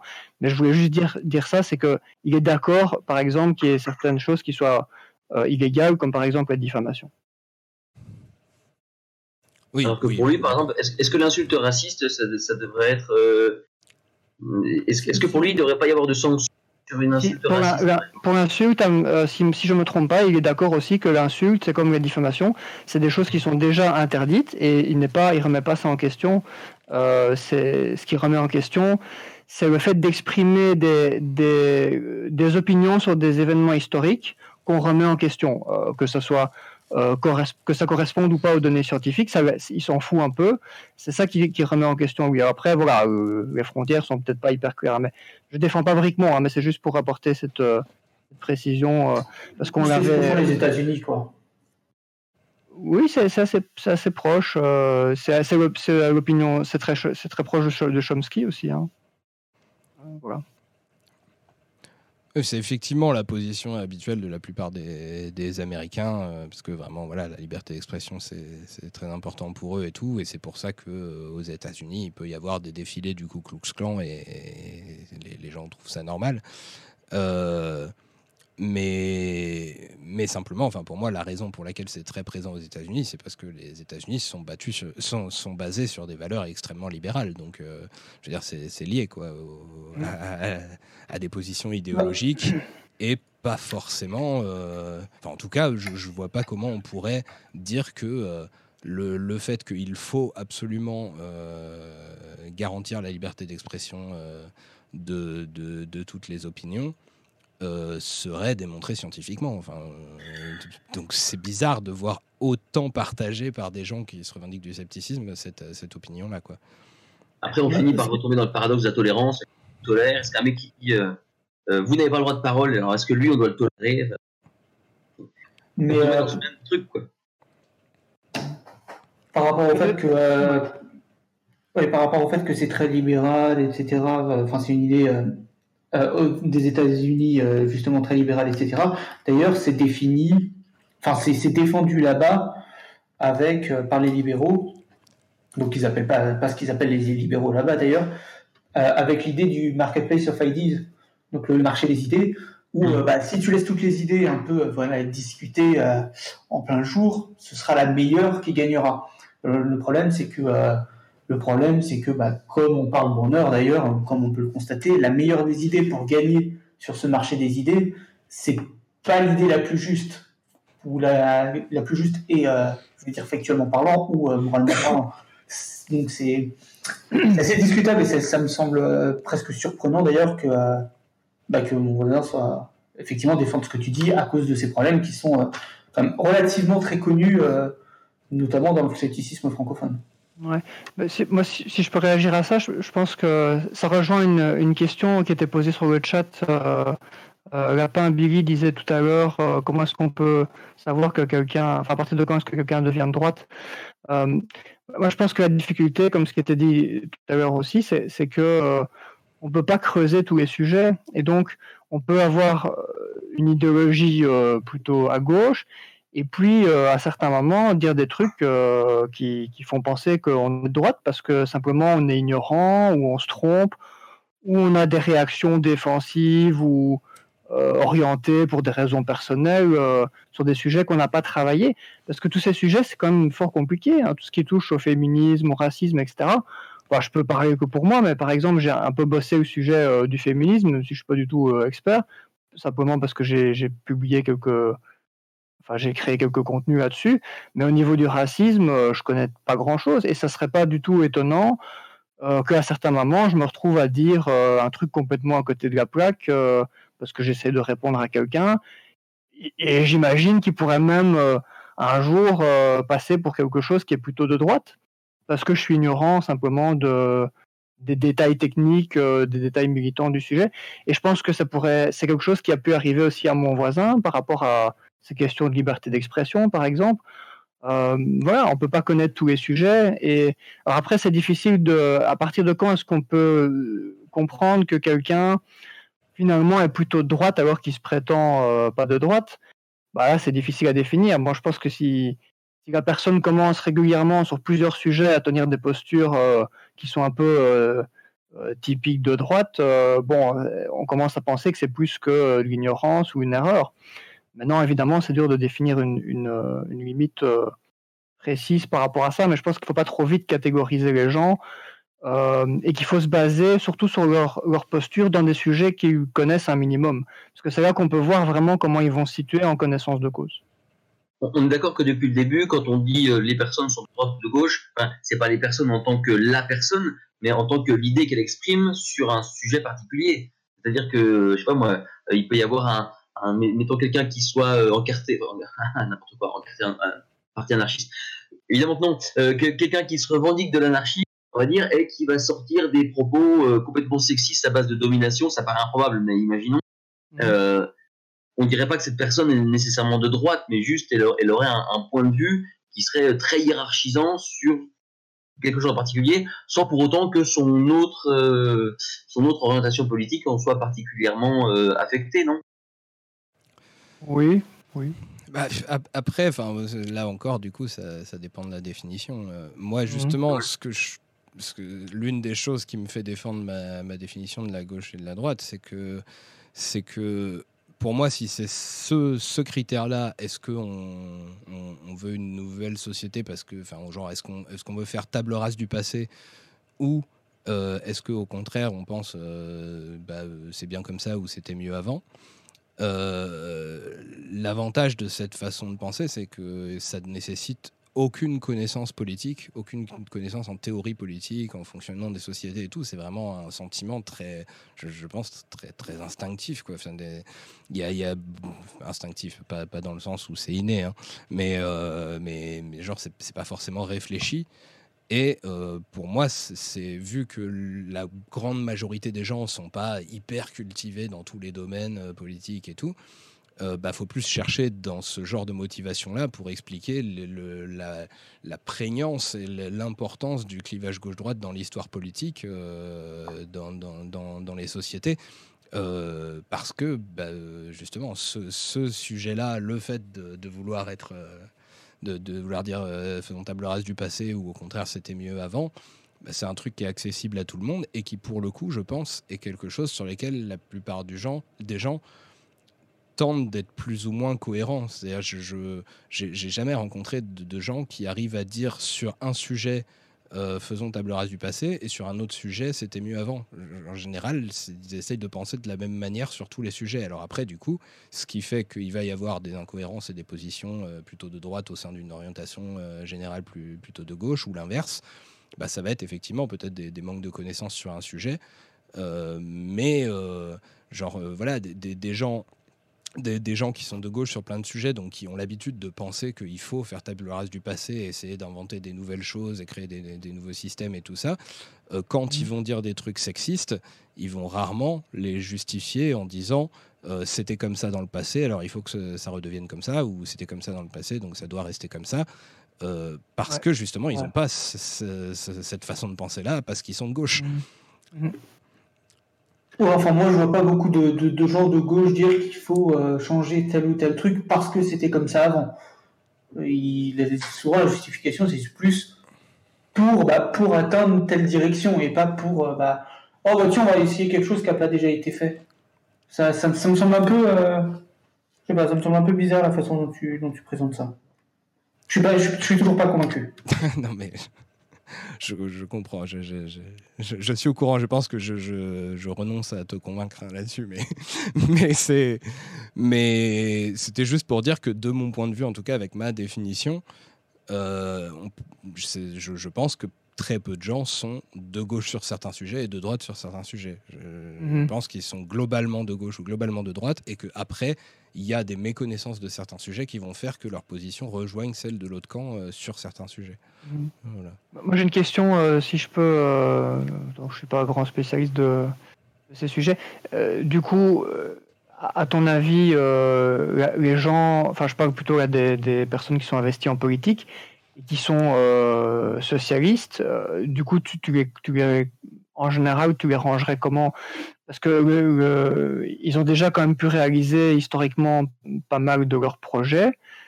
Et en même temps, ils veulent toujours pousser plus loin, donc ils ont quand même une insatisfaction. Euh, à partir de quand est-ce qu'on définit bah, qu'on est encore dans vouloir changer le futur ou, ou pas? Tu vois bah, ce que je veux dire? bah, le, le, truc pour moi, c'est que c'est pas déjà, ça ne définit pas par parti. C'est-à-dire, euh, il y, a souvent des partis qui réunissent des gens de gauche et des gens de droite. Euh, en particulier quand c'est justement bah, euh, des, gens qui se sont réunis à la base autour d'une idéologie qui a déjà été à moitié appliquée. Euh, voilà. Mmh. J'explique dans les détails tous les phénomènes de comment les, la population au sein des partis évolue au fil du temps, au fil du rapprochement avec les, les, lieux de pouvoir et tout ça dans, dans mon épisode de gauche-droite, les partis, où je parle de l'huîtrisme pour les gens qui, mmh. qui se souviennent. Et ce qui fait qu'il euh, il peut y avoir des gens qui, euh, qui, voilà, qui, qui, sont de gauche et des gens qui sont de droite dans un, même parti, sous une même étiquette, avec un, même nom. Euh, en plus, le socialisme, c'est compliqué parce que historiquement, normalement, les socialistes, c'est ceux qui voulaient abolir le capitalisme. Mhm. Et ceux parmi eux qui voulaient le faire par la réforme et pas par la révolution rester des, mmh. socialistes tant qu'ils, tant qu'ils avaient quand même pour but, à force de faire des réformes, d'abolir le capitalisme. Mais ça s'est redéfini en une autre idéologie euh, que on appelle généralement la social-démocratie, quand euh, un certain nombre d'entre eux se sont dit ah bah non finalement les réformes qu'on a faites suffisent, on n'a pas besoin d'aller jusqu'à l'abolition du capitalisme et finalement le capitalisme devient vivable euh, en faisant de la redistribution des richesses, euh, des services publics, euh, voilà, de, l'éducation, de l'entraide et des, et des, assurances sociales obligatoires. et qui du coup, bah, une fois qu'ils ont obtenu ça dans, dans les Trente Glorieuses, avaient plus beaucoup de revendications de changement de la société. Et donc pour moi, sont passés en mmh. grande partie à droite il reste quelques sociodémocrates de gauche pour moi, parce qu'il reste quelques sociodémocrates qui considèrent qu'il faut encore quelques aménagements supplémentaires au capitalisme pour qu'il pour, pour soit vivable. Euh, typiquement, je pense que une idée comme le, le, euh, le, revenu universel, à pas mmh. confondre avec, le, avec le, salaire à vie, euh, qui est une idée communiste de, de, mmh. de, Bernard Friot, mais le, le revenu universel, c'est un truc qui, bon, à la fois peut être défendu aussi par des libéraux, euh, suivant euh, le niveau auquel ils mettent le truc et suivant à quel point ça remplace toutes les autres prestations sociales ou pas. Mais ça peut être une idée nouvelle de la social-démocratie qui, qui a pour but de rendre vivable le capitalisme sans l'abolir, mais qui est quand même nouvelle. Euh, voilà. Donc là-dessus, c'est pour ça que je dirais que des gens, des sociodémocrates comme comme, euh, comme les gens qui sont dans le parti Génération, euh, globalement, ils sont plutôt de gauche. Euh, c'est-à-dire, si tu regardes leur programme, les trucs qu'ils proposent et tout ça, bon, bah. il n'y a pas beaucoup de revendications de retour en arrière ou de stagnation et l'essentiel de leur programme, il est fait de propositions nouvelles, même si ça reste des mmh. propositions social-démocrates. Et en même temps, bah, plutôt au PS, par exemple, en France, bah, tu, tu, je précise en France, c'est vrai que je me rappelle tes Belges, donc tu n'as pas forcément toutes les références des partis dont je parle.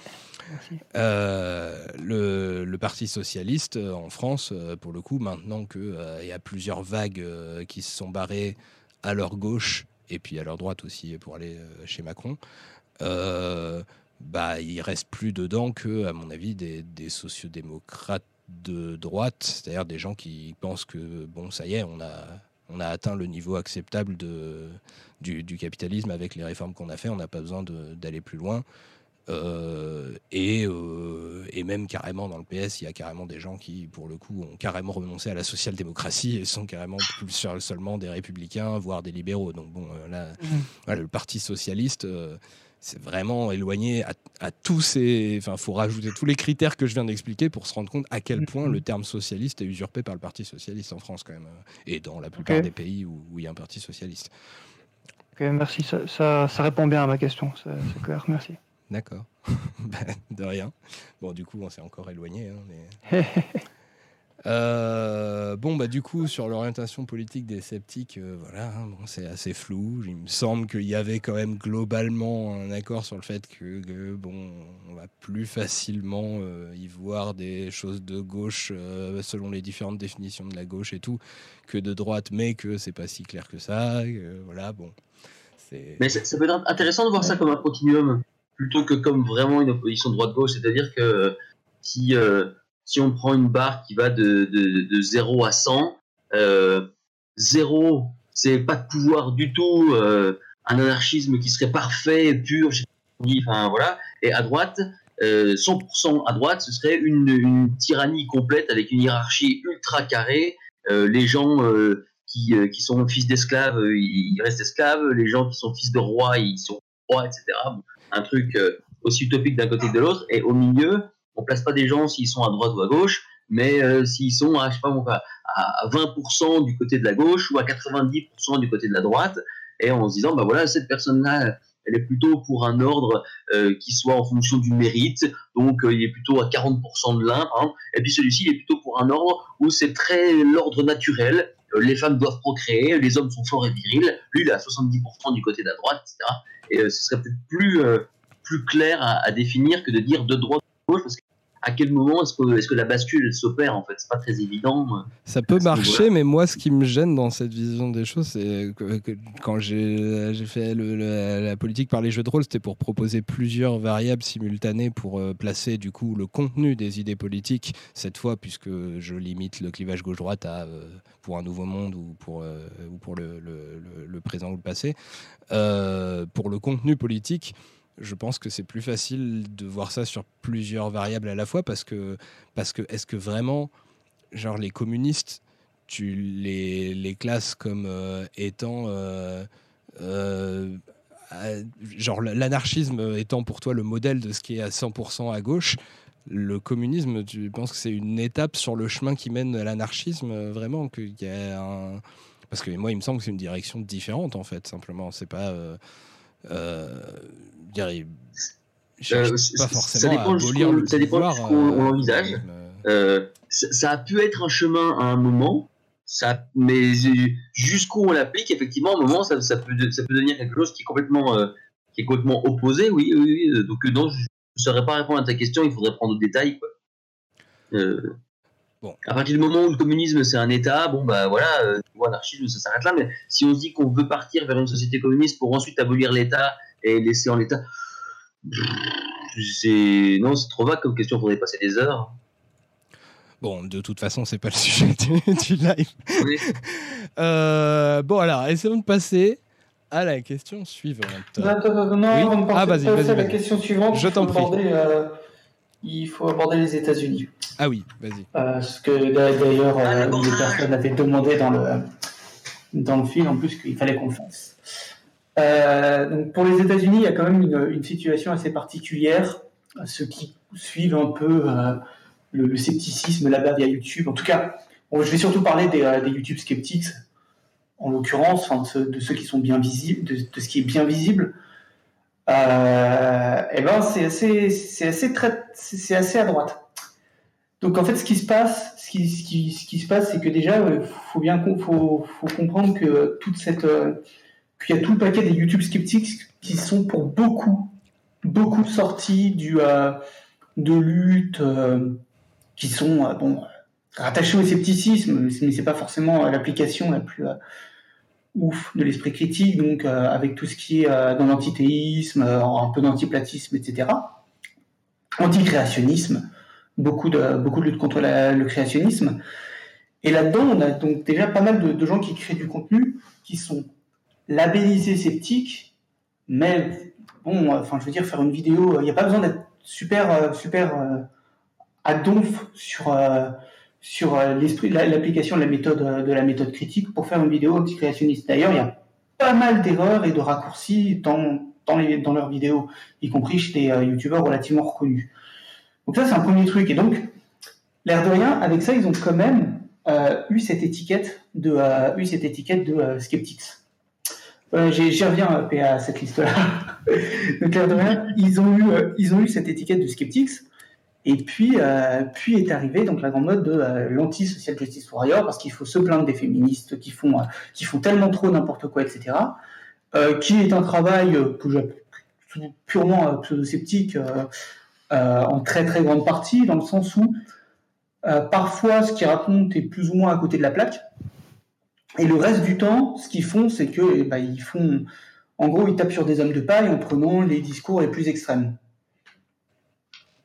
Euh, et puis, ils équivalent à peu près à tout le féminisme à ces discours complètement extrêmes. En tout cas, tout le féminisme troisième vague, euh, enfin tout le féminisme contemporain à ces discours extrêmes. Euh, et c'est assez, enfin, personnellement, je trouve que c'est assez, assez de la merde en réalité. Mais donc, le problème, c'est que c'est eux qu'on l'étiquette, euh, qu'on l'étiquette du, des rationalistes, des sceptiques, etc. Il y a eu un schisme parce qu'il y a eu un moment où ça gueulait après un événement, après un événement, mais globalement, enfin, tout ce qui est les très visibles des YouTube sceptics sont partis. c'est en fait ces gens qui font aujourd'hui beaucoup de contenu entre guillemets anti-social justice warrior, qui est assez assez superficiel et souvent caricatural. D'ailleurs, euh, d'ailleurs, il y a une vidéo très intéressante de quelqu'un qui explique comment euh, ce genre de vidéo lui l'a fait tomber dans l'alt-right, donc la droite un peu euh, un peu facho jeune des États-Unis.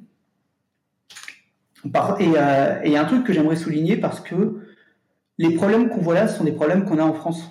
En fait, on peut voir en France, c'est-à-dire qu'il y a le premier problème, c'était de labelliser quelqu'un comme rattacher ça au mouvement sceptique parce qu'il tape sur facilement ah bah, du ah bah les créationnistes, les platistes, là, là ils sont trop cons. C'est quelque chose qui se fait. Euh, on est facilement, voilà, on catégorise, quelqu'un de sceptique parce que euh, parce qu'il ou elle attaque les complotistes ou des trucs du genre.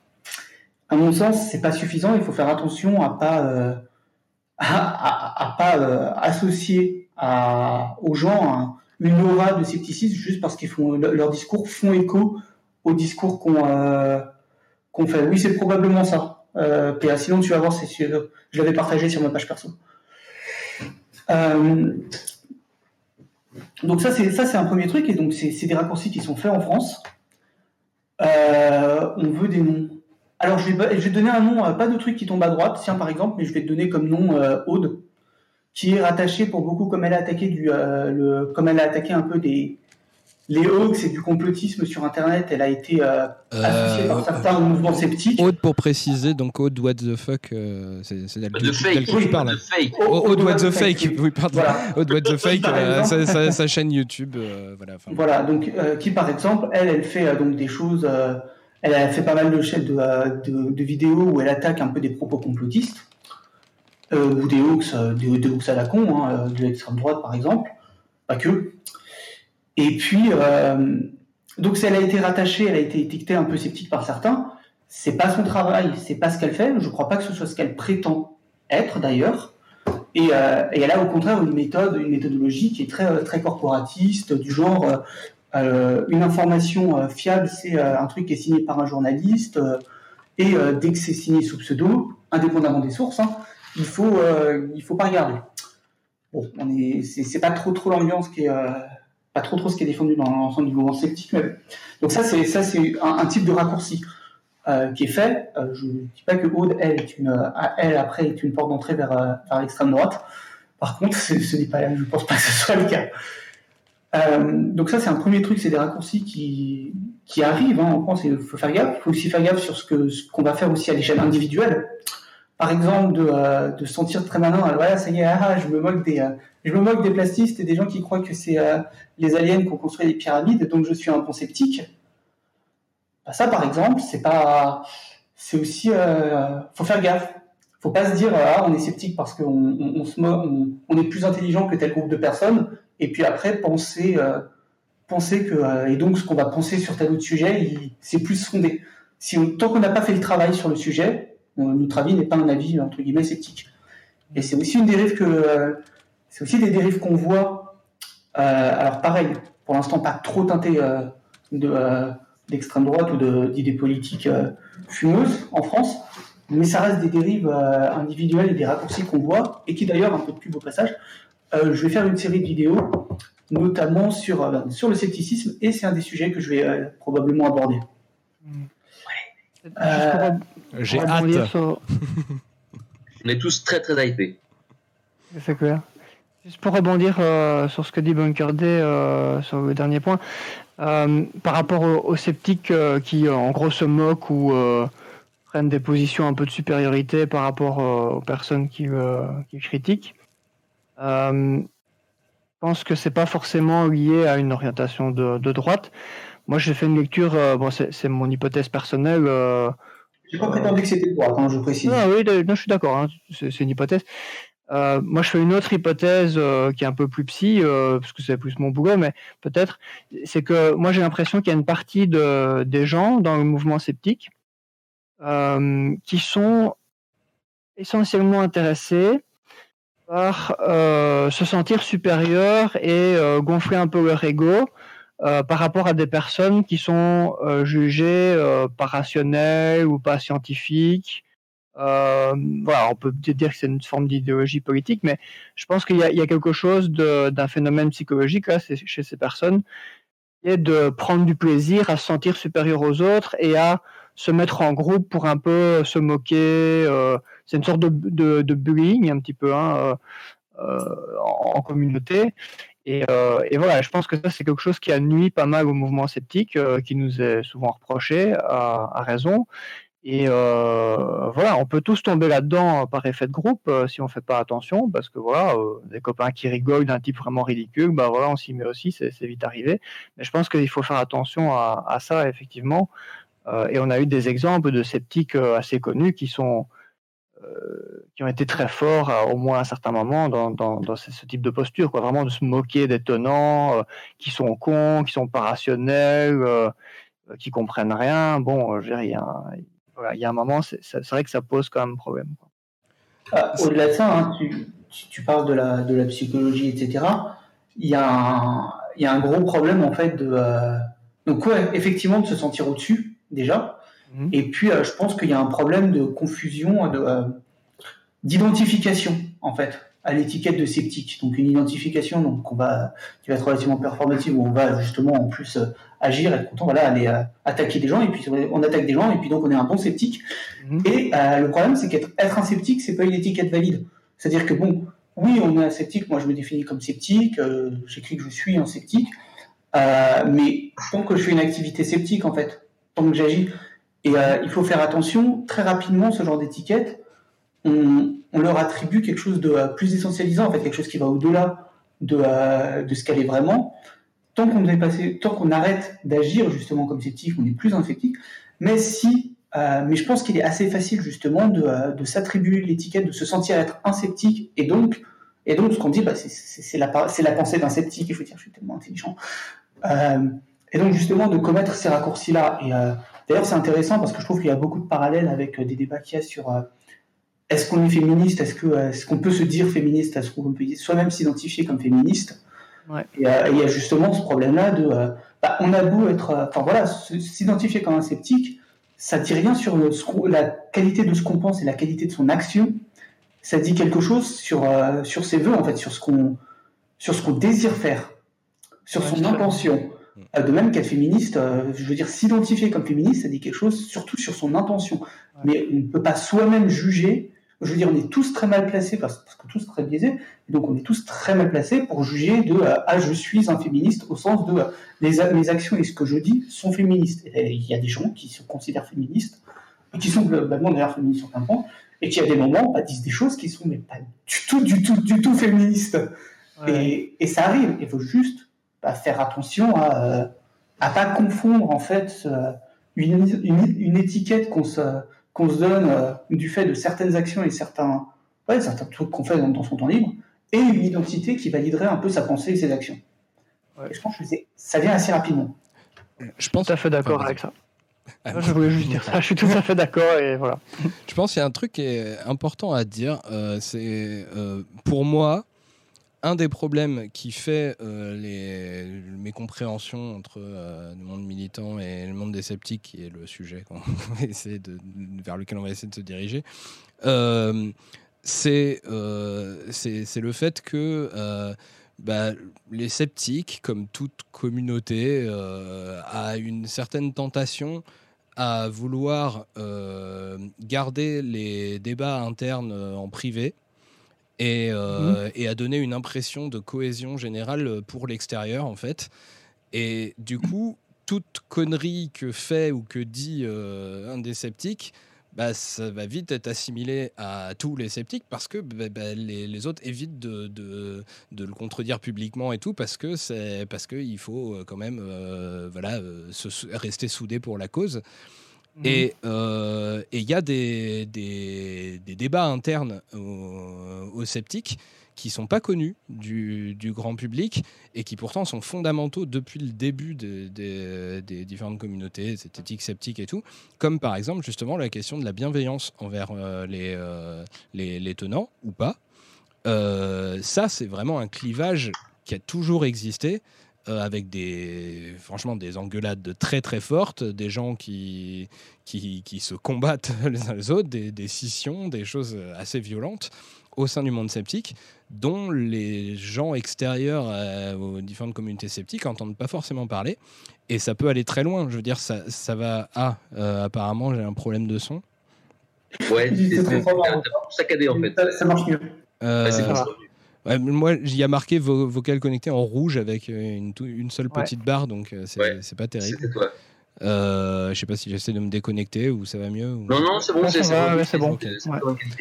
Donc, voilà, il y a, y a des, ce, clivage entre les gens qui, qui prônent la bienveillance et, et l'humilité et les gens qui, au contraire, aiment bah, humilier, se moquer, mépriser et tout ça. Mmh. c'est un truc qui, qui, est fondamental depuis le début du mouvement sceptique. Il y a, je veux dire, ça a été quand même une des, une des, conceptions identitaires de la formation de l'Observatoire zététique. C'est marqué dans leur mmh. statut que eux, ils mmh. prônent la bienveillance et en ça, ils s'opposent à certains sceptiques. Euh, et c'est un truc qui, existe encore actuellement, et d'autant plus avec euh, à quel point ça se répand et plein de gens reprennent l'étiquette et tout ça.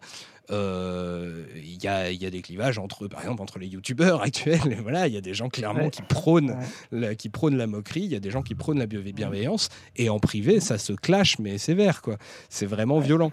et, et au point qu'il y a des gens, moi je, voilà, je, vous le dis, désolé, du coup, moi je suis vraiment pour mettre ces, trucs-là sur la place publique parce que ça me saoule, mmh. que, voilà, donc je, je, le dis, désolé Christophe, si tu voulais que ça reste, enfin il me semble que tu en as parlé un peu publiquement, donc voilà. Donc Christophe Michel, euh, dernièrement, a dit clairement que euh, l'urgence absolue actuelle pour lui, ce n'est plus de lutter contre euh, les, les, croyances paranormales et tout ça, c'est d'abord de lutter contre les sceptiques qui donnent une image déplorable du scepticisme par leur, euh, mmh. leur mépris revendiqué, et leur, euh, leur, mmh. leur, violence, leur manque d'humilité et tout.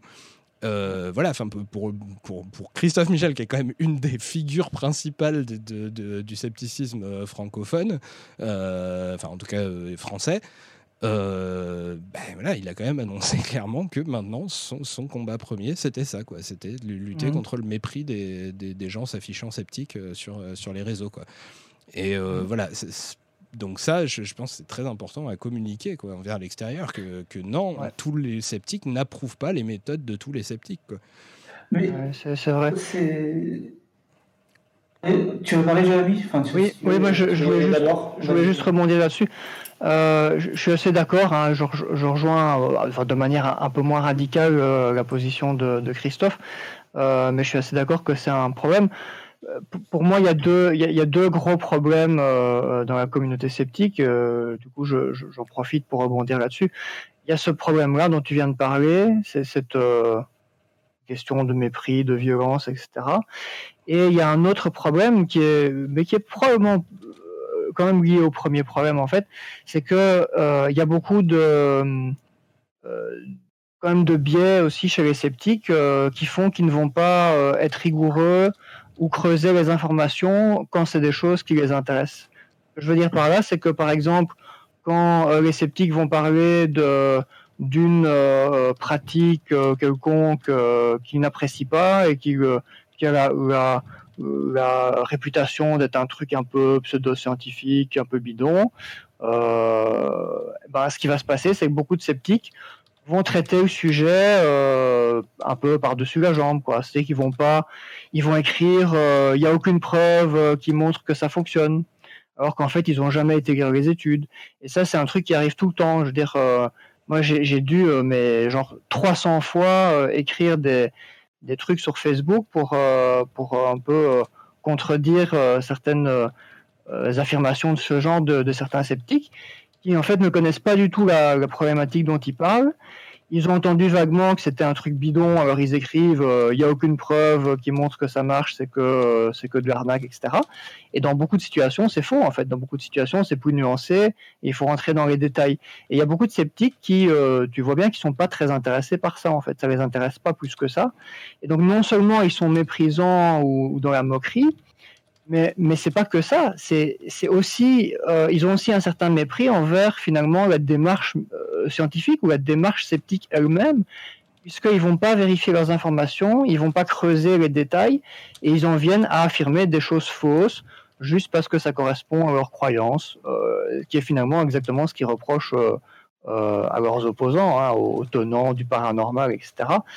Et ça, je trouve qu'on trouve ça beaucoup quand même dans la communauté sceptique plein de sujets. Alors on trouve beaucoup moins dans les associations. Je trouve que en moyenne, les sceptiques euh, des associations euh, sont quand même beaucoup plus rigoureux. Par contre, dans la, les communautés Facebook, les forums, etc., là, on a vraiment de tout. Et il y a des gens qui se revendiquent sceptiques où tu te dis parfois, mais je veux dire, à, part revendiquer que vous êtes sceptique, mais qu'est-ce que vous avez de sceptique, quoi? Je veux dire. Euh, c'est ça, ce que je disais. Enfin, c'est des gens qui reprennent des, des, des, discours qu'ils pensent brander sceptiques, en fait, qui pensent être sceptiques, et puis ça fait des sceptiques. Mhm. C'est problématique. par contre, je suis quand même pas d'accord avec, avec un certain truc, un certain nombre de trucs que vous avez dit. Hein. C'est-à-dire que moi, l'absence de comme quoi les sceptiques euh, bah, se critiqueraient entre eux, mais plutôt en privé et éviteraient de s'afficher. Euh, de ce que je fais, de ce que je vois autour, euh, avec, au niveau des sceptiques avec qui je parle le plus, mhm. plus sur les sujets agro, etc., c'est vraiment pas l'ambiance, déjà. et donc, on se critique assez ouvertement, hein, je veux dire, sur Twitter. Si quelqu'un dit quelque chose de pas, vrai ou si on pense pas pareil, on, on va aligner. Euh, si ce sont des personnes pas trop connues, mais euh, qui ont l'air plutôt de faire écho à nos discours, mais en non faisant des caricatures, on le fait. pas tout le temps, parce que des personnes pas trop connues qui parlent, il y en a quand même beaucoup, et on n'a pas que ça à faire, hein, mais, euh, globalement, mais occasionnellement, on va corriger. Et puis même quand des gros noms du scepticisme font des choses qui, qui nous semblent bah, à côté de la plaque, on n'hésite pas à le faire. Et récemment, enfin, il y a eu, cette affaire-là avec Thomas Durand, par exemple, sur, euh, mmh. qui avait fait un tweet assez subjectivement discutable, dirons-nous, sur, euh, suite à Notre-Dame, suite à l'incendie de Notre-Dame. Mm. Euh, et, il s'est fait allumer par, par, une grosse partie de la communauté très ouvertement.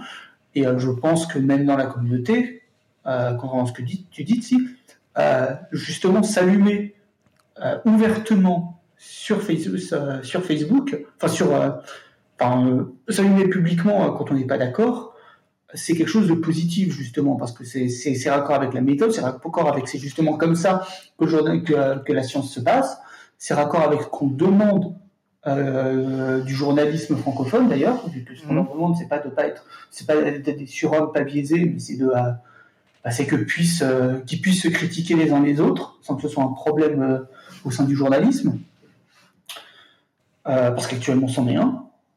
donc c'est et il n'y a pas grand monde justement qui, euh, qui défend euh, de donner une impression d'unité. Et ce qui est ironique, c'est que euh, je crois que Christophe Michel, justement, lui, défend un peu plus. Euh, faut pas trop s'allumer, faut, faut avoir l'air etc. mais, mais non, justement, non. Ce qu'il faisait jusque-là, en tout cas. Voilà, si quelqu'un fait une bêtise, je pense que historiquement, c'est historiquement c'est un peu différent. je pense qu'actuellement, je suis tout à fait d'accord avec toi, Bunker D. Aujourd'hui, on n'est plus trop là-dedans et il y, a eu, y a eu Histoire avec Thomas Durand, mais il y a eu aussi notre, euh, notre courrier euh, public qu'on avait fait au Cortex il y a un ou deux ans. On était en désaccord avec le Cortex sur un truc. on leur a fait une lettre publique, ils ont répondu publiquement, etc. Mais je pense que si on retourne plus loin dans le passé, euh, il y, a, y, a, eu quand même plusieurs fois des, des, critiques envers entre sceptiques qui ont été critiquées parce que les gens étaient dérangés du fait qu'un sceptique osait critiquer un autre sceptique. Il y a eu ça notamment euh, aussi avec Jean-Michel Abrassa, à une époque où il avait euh, critiqué euh, Richard Monvoisin, je ne sais plus exactement sur quoi, ça n'a pas grande importance, et il s'était fait un peu tomber dessus par pas mal de sceptiques, y compris des gens de l'OZ, qui lui reprochaient d'oser critiquer Richard Monvoisin. Quoi. Et donc le problème, c'était pas le fond, euh, c'était euh, attaquer euh, les postures d'un autre sceptique, ça ne va pas, quoi. C'est déforcer son propre camp. Et ça, c'est vrai, je pense que ça a un peu disparu quand même aujourd'hui, mais je pense que c'était plus présent avant. c'est vrai que la fille a très mal réagi à l'article que j'ai fait sur l'écriture inclusive où je les attaquais. Hein. C'est vrai, mais justement, le, de la FIS, je trouve que ça vient justement valider ce que je dis, parce qu'à la FIS, c'est des gens qui sont très âgés, euh, qui on trouve, les trouve jamais, ou quasiment jamais sur Facebook, sur nos réseaux, etc. Bah, pas tout le monde, hein, ils sont pas tous très âgés, mais je veux dire les, les, gestionnaires, les responsables et ceux avec qui il y a eu des conflits récemment, euh, c'est des gens de l'ancienne génération, quoi. Et donc je pense qu'ils sont encore dans cette optique de on écrit nos critiques dans notre coin et on s'attend pas à ce qu'il y ait des sceptiques qui viennent nous remettre en question. Euh, si c'est le cas, euh, ça nous emmerde, on n'a pas trop envie d'en parler publiquement, euh, on répond pas, voilà. Ça, fait vraiment penser à du comment à, du tone politique en fait quand il y a des personnes qui vont critiquer d'autres sceptiques et cette mhm. critique-là devrait être difficile à entendre justement parce que ça dessert la cause du scepticisme. Mais non, au contraire, critiquons-nous entre nous, c'est justement ça qui va faire que ce sera beaucoup plus sain dans le mouvement que de, ne, que, que, de mettre des chapes de plomb partout et de faire comme si on était super soudés. Moi, j'ai pas envie d'être soudé avec des gens qui militent à l'UPR parce qu'ils font des vidéos de scepticisme. Euh, ça m'intéresse pas d'être soudé avec ces gens-là. Si moi je dois quitter la sphère zététique euh, ou sceptique ou rationaliste parce que ça devient vachement à droite, j'aurais aucun mal à quitter cette sphère-là et à me revendiquer de d'autres trucs que, que, du scepticisme pour pas avoir à, à, à être, à être catégorisé sous les, sous les mêmes, euh, les mêmes accointances et les mêmes voisinages, je sais pas comment dire quoi. Donc je, j'ai pas cette je me sens pas cette chape de plomb là quoi quand il faut que je critique quelqu'un même euh, si j'en suis proche des fois c'est plus compliqué effectivement euh, parce que parce que c'est soit c'est un pote soit on s'entend bien avec soit je sais pas quoi mais s'il faut que ça se fasse ben ça se fait quoi puis on essaie de garder un ton le plus plus correct possible mais faut pas que ça empêche la mhm. critique il me semble pas euh, tiens au, passage juste ce que tu dis sur le fait de bah, pas t'étiqueter euh, quitter le mouvement ou en tout cas son étiquette si, si ça tourne à droite ça, ça, rappelle, ça me fait rappeler que juste sur les États-Unis, j'ai justement oublié un truc qui est tout à fait ça. Donc tu partageais une liste de, euh, de youtubeurs plus ou moins, euh, plus ou moins euh, sceptiques en fait dans la façon dont ils font leur travail. C'est du debug et compagnie pour beaucoup, et, très, et, et, et, bien à gauche, et bien à gauche, des bons gros social justice warriors comme on dit. Et c'est, je dis pas ça négativement. Je, je dis pas ça négativement, pas du tout. Au contraire, je recommande d'aller les voir. Donc par exemple, on a Sean euh, ContraPoints, euh, Age Bomber Guy, Three Arrows, donc euh, quatre personnes très très bien. donc certains font vraiment Three Arrows, c'est beaucoup de debunk plutôt centré historique. Sean fait pas mal de debunk sur des mouvements sociaux qui se passent. Et si tu regardes, si tu écoutes bien ces gens-là, notamment Sean par exemple, ce sont des gens, il y, en a pas mal, tu sens qu'ils ont été proches des milieux, des milieux sceptiques, rationalistes américains justement avant. Et je crois que c'est Sean qui faisait qui très explicitement hein, expliqué qu'il bah, a été proche de ça, Sean ou Three Arrows ou les deux. Euh, donc il y a un peu ce problème-là que bah, après ouais c'est vrai que bah, pour des questions d'étiquette, si tu veux faire une espèce de scepticisme euh, un peu plus justement de gauche là-bas et donc pour aborder des sujets euh, qui touchent réellement à la politique et, et, et aux propos tenus par les alt-right au contraire, euh, bah, tu peux difficilement euh, t'étiqueter sceptique, quoi. C'est pas le truc, c'est pas l'étiquette la plus pertinente du monde. Et euh, d'ailleurs, enfin, moi j'ai retiré, je crois que j'ai retiré zététique de ma description Twitter aussi parce que ça, tu regardes l'image que ça a au niveau du féminisme, c'est s'il y a des gens qui n'ont jamais entendu parler du de, de zététique, mais qui savent que au niveau féministe, il faut fuir la zététique. Et donc, enfin, c'est. Je, je, précise un que, que j'ai préféré retirer le mot, quoi précise que, bon, moi je l'ai jamais mis dans ma, dans ma bio, mais euh, euh, Christophe aussi a, enlevé le mot zététique de, son compte Twitter euh, et il l'a remplacé par Pipou, je crois. comme ça. Alors, sur ce que vous disiez tout à l'heure, du coup, j'ai pas pris le temps de, de, réagir. Il y, a, des trucs, moi, sur lesquels je suis absolument pas sceptique, mais zéro. C'est-à-dire euh, quasiment tout ce qui touche au, paranormal concernant euh, des fantômes, de la, télékinésie, euh, de l'extralucidité, de la voyance, etc. Moi, j'ai un scepticisme qui est proche de zéro là-dessus. J'y crois pas. Je pense réellement que ça n'existe pas. Mais par contre, comme je suis très peu allé potasser la, la littérature, du tout, j'en parle pas. J'en fais, fais jamais de vidéos, ni d'articles, ni de, ni de tweets, ni de rien du tout, parce que j'ai pas d'avis éclairé là-dessus. Mais juste mon scepticisme là-dessus, il il est éteint, quoi. Mais par contre, je... donc je sais que je suis pas sceptique là-dessus et que, comme disait Jérémy tout à l'heure, si je devais un jour en parler, il faudrait vraiment que je me renseigne dessus parce que je risquerais de dire des conneries grosses comme moi. Mais aussi parce que ça m'intéresse pas. Comment tu te revendiques sceptique et tu oses dire que le paranormal ne t'intéresse pas? Ah ouais, mais franchement, ça m'intéresse pas du tout. Pour moi, ça a zéro. sceptique. Ça, ça, un zéro application politique. Euh, c'est des trucs qui, si un jour il devait y avoir des émergences de trucs complètement incroyables, on serait immédiatement au courant et ça aurait des propriétés incroyables sur notre vie de tous les Pour l'instant, ça n'arrive pas, donc euh, je, j'ai un, niveau d'intérêt qui est proche de zéro pour tout ça. Oui. Alors que, alors que ça, ça m'a intéressé par le passé. Bon, je veux, je veux pas vous faire peur, mais il est déjà 23 heures. Et euh, on a encore, euh, on a encore quelques sujets à aborder. Euh, bon, ceci dit, on a, un peu évoqué déjà, mais euh, sur euh, les rapports entre euh, les sceptiques et les militants. voilà, hmm. alors bon, globalement, bon, je, pense que les rapports entre les sceptiques et les militants, militants d'extrême droite, par exemple, ils sont souvent très mauvais, mais ça m'inquiète pas spécialement, moi je m'en fous. Euh, les, rapports entre, les rapports entre les sceptiques et les militants euh, qui euh, souvent partagent des, beaucoup d'idées avec les sceptiques avec lesquels ils s'engueulent, ça pour le, coup, ça me semble gênant. en particulier, donc souvent bah, des militants de gauche. et donc, bah, on a déjà abordé quelques, quelques points qui, qui expliquent.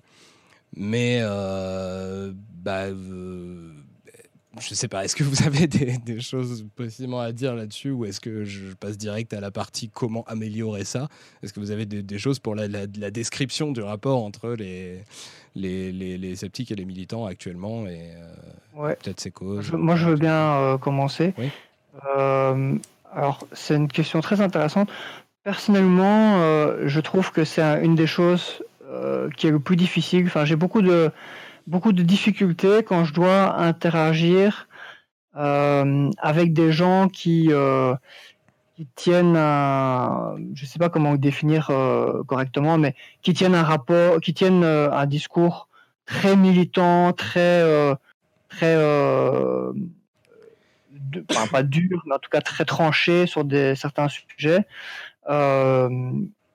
Parce que euh, j'ai souvent euh, tendance à vouloir ramener un peu aux, faits euh, scientifiques euh, ou aux données objectives. Et je trouve que c'est difficile de, de, de, mixer ça euh, dans un discours qui tient aussi compte de ce qui n'est pas l'effet objectif, c'est-à-dire de, de nos opinions, de nos, nos valeurs, nos, nos, croyances, etc. voilà, je trouve que ça, c'est assez difficile et ça a causé beaucoup de conflits, je trouve, dans le mouvement sceptique, euh, dans les discussions euh, quotidiennes du mouvement sceptique. C'est, ça peut se résumer par la difficulté de séparer les faits et les opinions finalement dans un débat.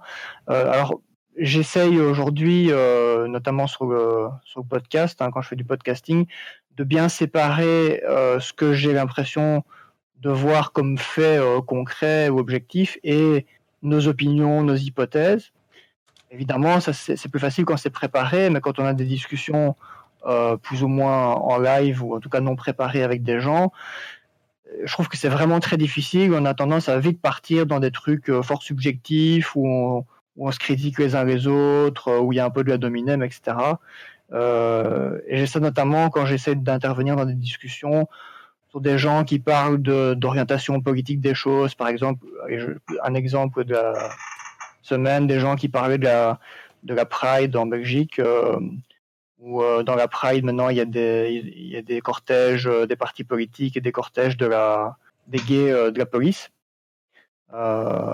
Et donc les gens étaient très fâchés de ça. voilà, je n'ai pas, de, pas un, avis particulier sur le fond, mais, dès qu'on veut discuter de ça, c'est presque impossible de, de, séparer justement les faits et les opinions politiques, les, données et les, et les avis, les opinions, et ça devient vite un gros bordel. Et euh, voilà, je ne sais pas très bien euh, aujourd'hui euh, comment gérer ça correctement. Je trouve que c'est assez difficile. Ah, déjà sur la distinction fait-opinion, c'est un truc que, que, font beaucoup de gens. J'en ai parlé récemment à Mister Sam. Je pense que les termes sont mal choisis parce que mhm. des opinions, on peut avoir des opinions à propos de faits. Euh, bien sûr. Et, dans ce cas-là, ces opinions sont complètement des choses critiquables euh, scientifiquement. On peut démonter une opinion euh, et montrer qu'elle est fausse mhm. si elle concerne des, des, faits. Alors que pour moi, ce qui est le truc qu'il faut pouvoir séparer et, mettre de côté comme étant quelque chose de pas critiquable scientifiquement, et donc pour le coup, sur le coup, sur, le, le, sujet duquel on est, le, scepticisme n'est d'aucun secours, c'est sur mmh. les opinions à propos des objectifs qu'on se donne. Euh, mmh. Voilà, pour, moi, la, distinction importante euh, à, faire, c'est euh, voilà entre le, constat voilà des, des, faits qu'on observe, qui là est totalement quelque chose sur lequel on devrait pouvoir avoir des échanges entre sceptiques et militants, et même si c'est pas toujours possible techniquement, mmh. il faudrait qu'on puisse l'avoir. Euh, le, la question de l'objectif qu'on se donne euh, à, à, partir de ces faits, genre vers quoi on veut, on veut aller, là pour le coup, je pense que les, les, les, sceptiques qui se partent du scepticisme pour, pour critiquer cette partie-là, je, je, pense qu'ils sont complètement dans l'erreur parce que ça n'est pas accessible à l'investigation scientifique, le fait de savoir ce qu'il faut qu'on veuille, en fait. Et Ensuite, il y a une troisième étape qui est la méthode. C'est une fois qu'on a admis un objectif. Donc là, ça peut être l'admettre parce qu'on on a le même, on s'est mis d'accord, enfin, on s'est rendu compte qu'on avait le même objectif avec quelqu'un. Mais ça peut être aussi simplement, bon bah, euh, voyons les choses de ton point de vue. Si, si j'imagine que j'avais ton objectif, alors mmh. on peut parler de la méthode pour arriver à cet objectif. Et là, pour le coup, ça redevient quelque chose qui peut être un discours euh, dans lequel il faudrait qu'il y, qu y, ait un échange entre les, sceptiques et les militants sur ben, euh, est-ce que la méthode utilisée euh, est réellement efficace pour arriver au, but en question. Quoi. Mhm. Voilà. oui. Ok. Vas-y, Bunker. Ah, je pense que ce qui y a un autre élément qui est assez important qu'il faut souligner dans les euh, dans les discours chahutés entre les, euh, les sceptiques et les et les féministes ou même enfin et, les militants en tout genre hein, je vais juste prendre les, féministes comme exemple parce que les féministes et les antiracistes parce que c'est c'est ce qu'on croise le plus euh, là où il y a des bousculades justement. Et aussi pourquoi les féministes peuvent avoir une mauvaise image des sceptiques et inversement il y avait un gros, gros problème de langage. Il y a un énorme problème de définition. On ne parle pas la même langue et, euh, et, ça pose un réel problème. Parce que le truc, c'est qu'effectivement, sur, euh, sur Twitter, donc on va avoir euh, ceux qui ne sont pas au courant, qui sont liés aux scepticisme, qui vont employer un langage un peu le langage de tous les jours sur ces sujets-là. les féministes qui vont employer un langage déjà plus, ou les antiracistes, un langage plus plus adapté, etc. Et donc, si on va parler de, euh, quand on va parler par exemple de le racisme, le racisme anti-blanc n'existe pas, prenons cette phrase-là, mhm. il va y avoir un gros problème parce qu'on va pas parler la même langue. Donc forcément, si tu as euh, d'un côté des antiracistes qui tiennent ce propos-là en définissant le racisme comme euh, pas seulement une discrimination à l'échelle individuelle sur la base de, de d'une race attribuée, euh, mais comme, euh, mais comme des, dynamiques d'oppression, mhm. donc des choses euh, plus structurées, en fait, qui ont une échelle plus large que l'individu, bah, c'est sûr que cette phrase, elle fera beaucoup plus sens qu'à que à l'échelle de, si tu le comprends comme une discrimination individuelle. Bon, après, il y a des sceptiques qui, en plus, quand on leur explique, ne veulent pas comprendre qu'on puisse utiliser d'autres définitions dans, dans, certains discours. Ça, c'est un autre problème.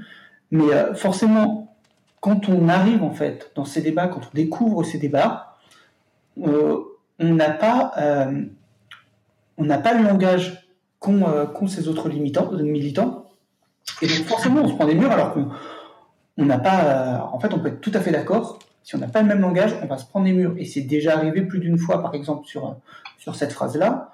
Mhm. Euh, il y a aussi une, une, erreur, euh, une autre erreur qui a été faite, qui a, qui a été une énorme erreur, en plus à laquelle j'ai participé, que j'avais rendu le texte. C'était euh, le texte qui avait été fait sur les social justice warriors.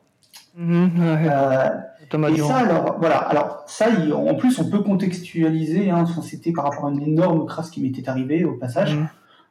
et qui, d'un point de vue hein, très social justice warrior, etc., était vraiment complètement con aussi. Hein, euh, euh, et non, ce ne sont pas des larmes de fin. Il y a... Ce ne sont pas des, larmes de mal blanc. C'est pas ça le problème. Euh, mais j'ai pas envie de développer cette histoire-là. Euh, quoi qu'il en soit, quoi qu'il en soit, donc il y a eu cet article-là. Et puis moi, à l'époque, ayant peu pratiqué les, les, les, les, milieux militants, ça me semblait, ça me semblait tout à fait ok parce que bon, je savais qu'il y avait un peu un plusieurs sens à Social Justice Warrior et puis une utilisation assez belliqueuse euh, à droite. Mais, mais ça me semblait euh, pas trop problématique dans le sens où euh, le terme, le sens donné à ce terme avait été défini au début du texte. Mmh. Oui, sauf qu'en pratique, en pratique, c'était une connerie parce que même si le sens est défini au début du terme, il y a tout un problème de, de praxis, enfin de comment on va, comment le texte va quand même être reçu indépendamment de la définition, du fait que les gens vont passer au-dessus, que euh, ceux qui sont plutôt anti vont quand même associer en fait tout le monde, parce que de toute façon, euh, ces gens-là vont facilement, euh, dès, qu'une idée est un peu trop féministe à leur goût, ah bah, ce sont des social justice warriors. dès, que quelqu'un dit que le sexisme existe encore, c'est des social justice warriors. Donc en fait, déjà, il y a un problème technique à, dire on parle des gens qui sont extrêmes, Ah oui, sauf que le problème, c'est que le lecteur, lui, il met un peu ce qu'il ce qu'il considère comme extrême dans cette case-là, et c'est subjectif. Donc en fait, c'est une définition qui est complètement inopérante, euh, donc qui était, euh, qui était à chier, en fait, à utiliser. ça a été une grosse erreur. Et puis, et puis c'est vrai qu'en plus, on pouvait s'attendre à ce que, en face, comme c'est quelque chose qu'on se trouve tout le temps, bah, il y a eu un, y a un peu une sursensibilité aussi où ça peut être mal interprété. Ce que font aussi les sceptiques, hein, je veux dire, euh, moi, moi je me suis déjà énervé contre quelqu'un qui disait un truc tout à fait juste, mais ça ressemblait tellement à un discours habituel, euh, complètement à côté de la plaque et généralement désobligeant, que euh, bah, je l'ai lu comme tel, juste par habitude, par et c'est quelque chose que bah oui, il faut, s'attendre aussi à ce que les féministes qui se prennent les mêmes attaques tous les jours euh, fasse des rapprochements et voit une attaque dans quelque chose qui n'en est pas une en plus. Et donc, je pense que c'est euh, ce problème et du fait que on n'a pas les mêmes définitions et du fait qu'en plus, bah, c'est vrai qu'on n'évolue pas forcément toujours dans les mêmes mondes, donc on se rend pas compte de toutes les implications et on est de chaque côté un peu ultra sensibilisé à certains types de questions et pas la personne avec qui on parle, ou la personne avec qui on parle est ultra sensibilisée à un truc et pas nous, et donc on va on va un peu faire des sorties de route, ça pose d'énormes problèmes. Et d'ailleurs, je pense que bon, toutes les choses qu'on défend du Thomas n'étaient pas forcément tout le temps pertinentes. Et puis il y a des fois où il s'est un peu avancé sur des écrits qu'il n'avait pas lus, il y avait des erreurs. Mais il y a beaucoup de fois où en fait le problème c'était juste, c'était surtout un problème de langage. Et, euh, et ouais, je pense que c'est un, un, des gros défauts en fait qu'il y a. Et une fois qu'en plus on est un peu étiqueté, genre les sceptiques, les éthiques, c'est les gens qui sont antiféministes et compagnie. Euh, Jugement qui en plus pas mal aidé par le, par le rapprochement avec les YouTube sceptiques, alors qu'on euh, en est loin, euh, les Américains, euh, bah forcément, ça, ça, fait que le, le, parler ensemble devient très vite difficile si on n'est pas, par exemple, nous, de notre côté, en tant que sceptique, bah, prêt à faire, à, faire les efforts de se renseigner sur les termes, de faire attention et puis de raisonner à partir d'hommes de fer, c'est-à-dire présupposer tout le temps, puisque de toutes les interprétations qu'on arrive à envisager dans ce que dit l'autre, c'est euh, l'interprétation la plus solide qui est ce que, la personne a voulu exprimer. Et, mm. et je j'en dis là-dessus en me disant que moi, c'est justement ce que j'essaye de faire comprendre à certains sceptiques avec qui je, parle. Euh, le fait de. Il faudrait qu'ils s'intéressent plus à, euh, bah, à, la communication, en fait, simplement, en général. et et, au contexte dans lequel il, s'exprime. Et, euh, et, du coup, euh, le truc, c'est que je tombe souvent sur des, des, des, sceptiques quand, j'ai cette discussion-là qui, qui, vont me dire euh, Oui, je, je, sais que je pouvais m'attendre à ce que ce soit mal compris, mais si les gens comprennent mal, c'est leur problème. Et là, bah, je me dis à un moment, mais du coup, pourquoi tu cherches à parler à ces gens-là si tu si tu mets pas toutes les chances de ton côté pour être compris en fait? Euh, est-ce que justement, c'est pas juste, euh, du coup, euh, à ce moment-là, on retombe sur la volonté de juste montrer que, qu'on est supérieur et que les autres sont des cons? Parce que. voilà, enfin, si, si, tu veux pas être compris, bah t'exprimes pas quoi. Donc du, coup, oui, je, pense que c'est, nécessaire de faire comprendre aux gens, oui, aux sceptiques, ou enfin à ceux des sceptiques qui font ces erreurs-là, que, oui, effectivement, il y a des tas de biais cognitifs et de mécompréhension de langage et de, et de sophisme et tout ça, et, de, plein, de, plein de problèmes qui vont faire en sorte que ton message va être euh, probablement mal reçu. Euh, mais dans ce cas-là, c'est ton rôle en tant que personne qui a conscience qu'il peut y avoir toutes ces choses, toutes ces choses-là, d'y faire gaffe, quoi, et de et de t'arranger pour pour justement euh, bah, ne pas tomber dans dans ces pièges. En tout cas, vraiment, si tu veux que ton message passe, quoi. Et euh, voilà. Vas-y, pardon. ah pardon. Vas-y, vas-y, tu peux. Oui, non, je voulais juste dire que que euh, effectivement c'est un c'est un problème courant mais qui va aussi un peu euh, je veux dire qui je pense qu'en plus dans le féminisme peut être aidé par l'idée de ah j'ai raison je suis rationnel tout le monde devrait être rationnel et donc ne devrait pas dire plus que ce que je dis. Mais euh, enfin donc une posture un peu qui attend la perfection de tout le monde comme si en fait on était soi-même parfait alors qu'en fait c'est comme je le disais hein, je veux dire on commet les mêmes impairs en plus.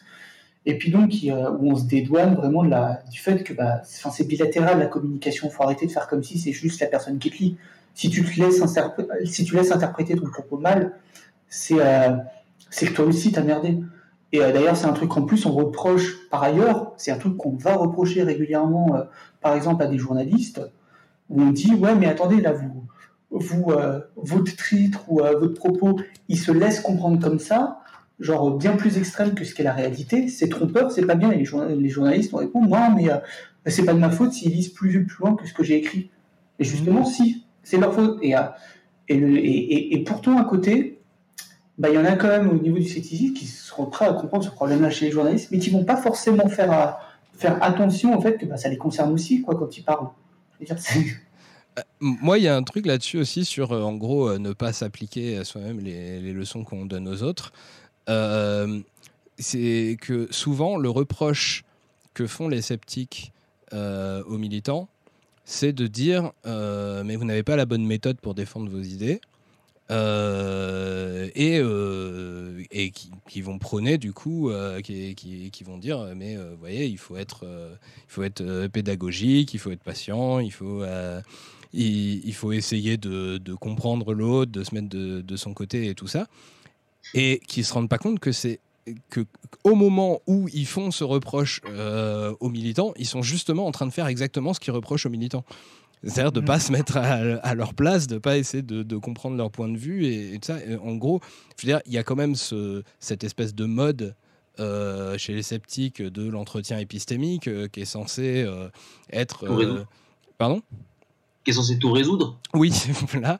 Et, et, mais, mais qui du coup, euh, voilà, euh, prône euh, le, fait de ne pas essayer de, contredire l'autre, mais de le, faire parler sur sa façon de, voir les choses et de le pousser à, de l'auto-questionnement qui pourrait l'inviter à, se rendre compte de certaines contradictions ou de certaines choses qui ne vont pas dans, sa façon de faire. Et mmh. moi, quand je dois expliquer aux sceptiques comment arranger leur, euh, leur, rapport avec les, militants et euh, comment faire en sorte que, que ça se passe mieux, bah, j'ai l'impression de devoir leur faire un entretien épistémique en fait et d'appliquer à eux-mêmes les, ces, trucs-là.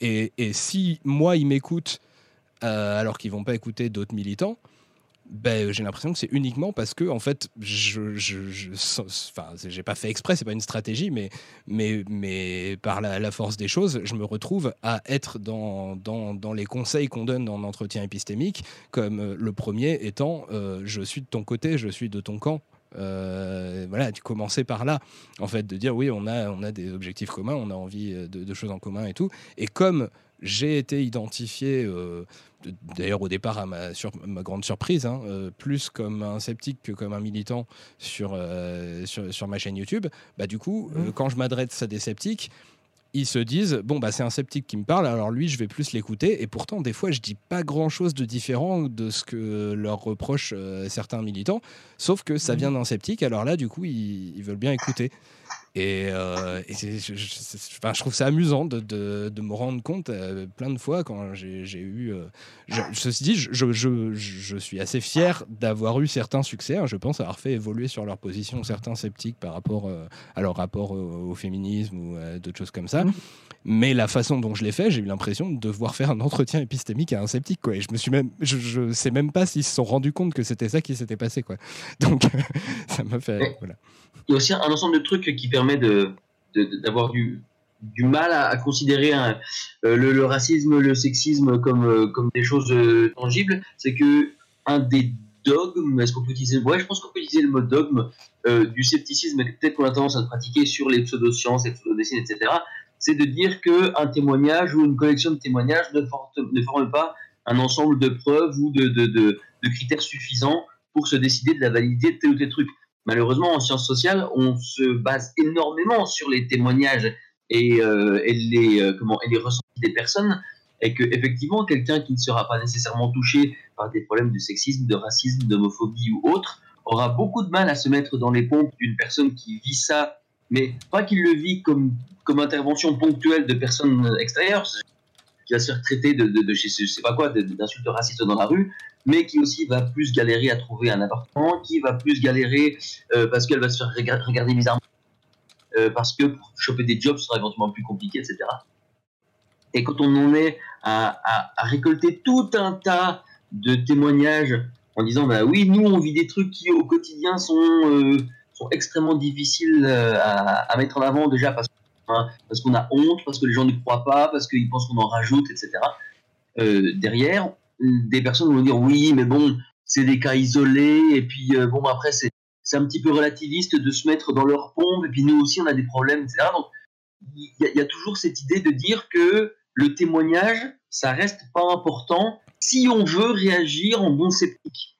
Ben oui, mais sauf que les réalités sociales, elles n'existent qu'au travers des collections de témoignages qui sont ensuite euh, montés en études et euh, voilà, avec des statistiques. Je, dirais que c'est pas tout à fait vrai quand même dans les sciences sociales. On n'étudie pas que des témoignages. Il y a des phénomènes qu'on peut observer sans, sans passer par les témoignages et genre des observations très concrètes comme je sais pas par exemple.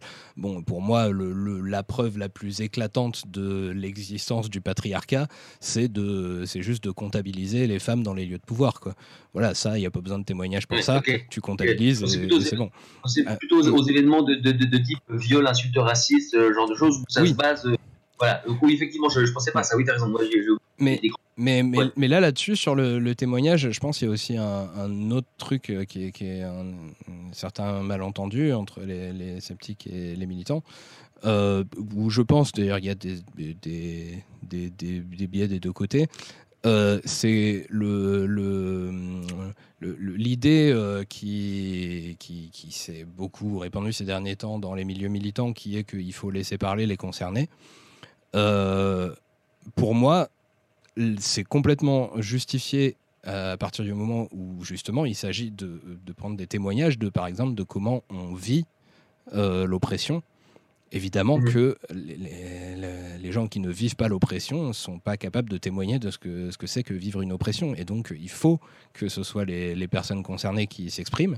Ça, c'est un truc qui est difficile à entendre pour, euh, pour certains sceptiques euh, qui, justement, effectivement, donnent pas trop de valeur euh, au témoignage. et en même temps, je, pense que quand ce, ce, ce critère-là s'étend jusqu'à dire que pour parler du sujet de cette oppression, ou l'étudier, ou ce genre de choses. Euh, là, il faut que ce, aussi euh, que ce soit euh, les, concernés seulement qui, qui s'expriment. Bah là, je, là, je suis plus d'accord parce que c'est pas parce qu'on vit une oppression qu'on est spécialiste de la façon dont elle s'exerce et tout ça. On est spécialiste seulement de comment on le vit, en fait.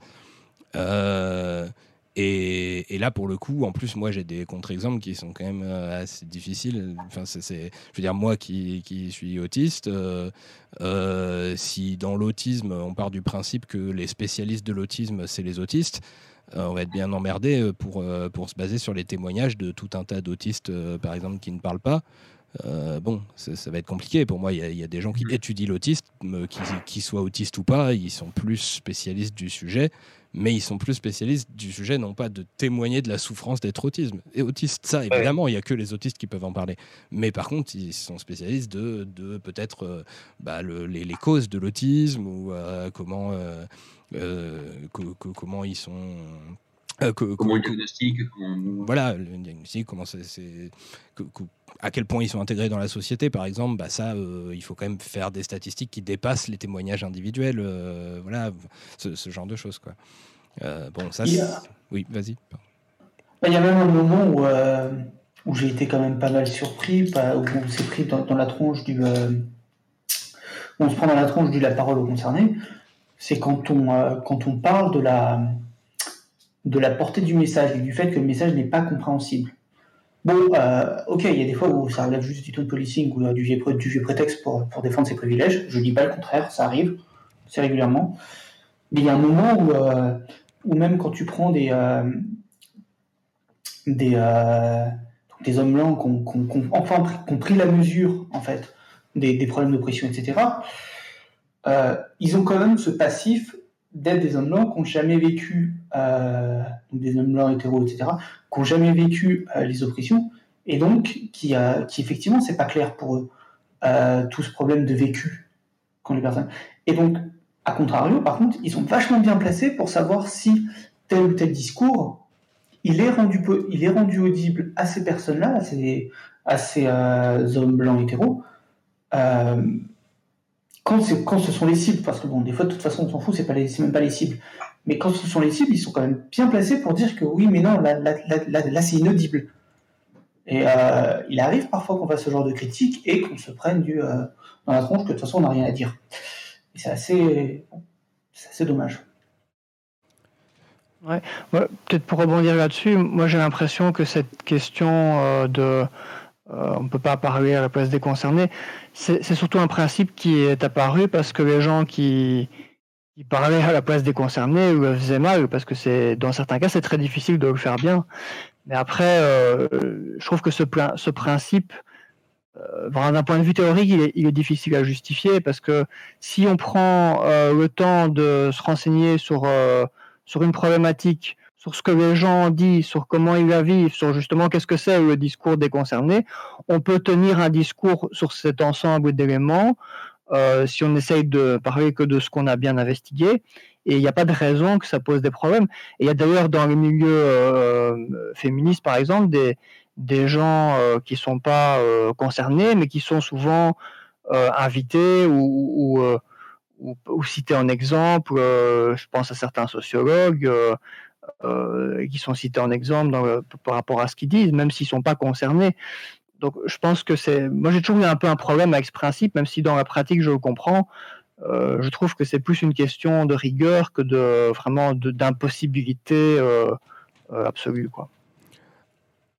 Et puis c'est un autre problème aussi que j'ai vécu, je suis désolé, je te coupe. Si, la parole concernée, quand on parle des euh, c'est compliqué. C'est compliqué parce qu'il y a des gens qui sont concernés et qui n'ont pas envie de montrer, de, montrer patte blanche. Et euh, des problèmes d'outing forcé, ça existe. Oui, c'est un réel problème et c'est une réelle nuance, notamment en plus pour. Euh, parce que j'ai, euh, après, il arrive aussi des gens, ah, mais donc tu te caches, tu es homosexuel, mais tu te caches, comment oses-tu, etc. C'est quelque chose que j'ai vu personnellement. Euh, et puis en plus, il y a aussi même en plus ça, ça, pose un problème euh, au-delà de ça pour aussi tous les euh, tous les questioning, enfin les gens qui se posent la question, etc. quand pour pouvoir parler de ça, ils sont obligés de montrer pas de blanche devant, devant des centaines de personnes en public, c'est vraiment problématique et c'est appliqué dans, certains cas. C'est aussi un problème aussi, bah voilà, bah justement c'est ce que Amy est en train de comment est en train d'écrire, c'est toute personne qui, qui essaierait de se revendiquer allié ou qui en tout cas agirait comme tel serait immédiatement au silence parce que ne faisant pas partie des personnes concernées. Et c'est assez compliqué. Ça voudrait dire que les personnes concernées devraient être les seules à mener leur combat. Euh, moi, si de temps en temps je, fais des posts qui parlent de féminisme ou d'antiracisme, euh, j'ai pas là sous la main euh, la bonne féministe ou le bon arabe qui veut se défendre et qui veut euh, faire le truc quoi. C'est pas possible. Je vais pas aller chercher dans, ma, dans, ma, dans ma banque de, de, de connaissances quelqu'un dit bah écoute toi tu as suffisamment la bonne couleur de peau euh, viens m'aider quoi. Mm. je ne verrai pas faire ça en plus. Ah, donc c'est compliqué. Après, je pense que là-dessus, il y a quand même un argument important qui est, c'est là pour le coup, c'est un, c'est pas seulement une question de qu'est-ce qui est plus vrai que voilà entre le témoignage d'un tel ou le témoignage d'un tel, mais c'est aussi un objectif politique. C'est-à-dire que le point commun de toutes les oppressions, c'est qu'elles poussent les personnes opprimées à pas se sentir légitimes pour s'exprimer et du coup à moins s'exprimer.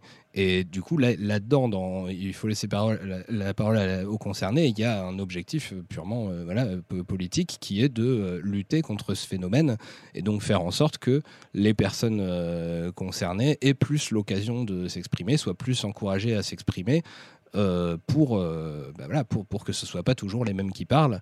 Euh, parce que pour le coup, effectivement, le problème, c'est que bah, en tant que pas concerné, on a beaucoup plus d'occasions d'avoir la parole. Quoi. mais là, d'ailleurs, justement, hein, c'est exactement ça le problème aussi, c'est que même si on fait l'effort, et des fois on est bloqué. Je veux dire, bah, on ne pouvait pas être. je connais personne, je ne connais pas de femme qui aurait pu rejoindre cette discussion, malheureusement. Euh, parce que bah, ça collait pas. Et c'est aussi d'ailleurs un problème qu'il y avait, euh, donc pour revenir par exemple au problème de la tronche en biais, il est régulièrement critiqué le, euh, le, bah, le fait qu'il y a quand même vachement, vachement, plus d'hommes dans les interviews que, que de femmes. pendant tout un temps, c'était une position qui était effectivement défendue au sein de la, tronche en biais parce que c'était une priorité à la pertinence. Ensuite, il y a eu quand même pas mal justement d'efforts faits pour euh, préférer, ah, parce que je travaillais avec eux, hein, donc pour préférer quand même trouver plutôt des femmes, quand c'était possible au moins. Et, mais le problème, c'est que des fois, des fois, c'est pas possible. Et c'est, euh, bon bah, il y a un moment, c'est dommage.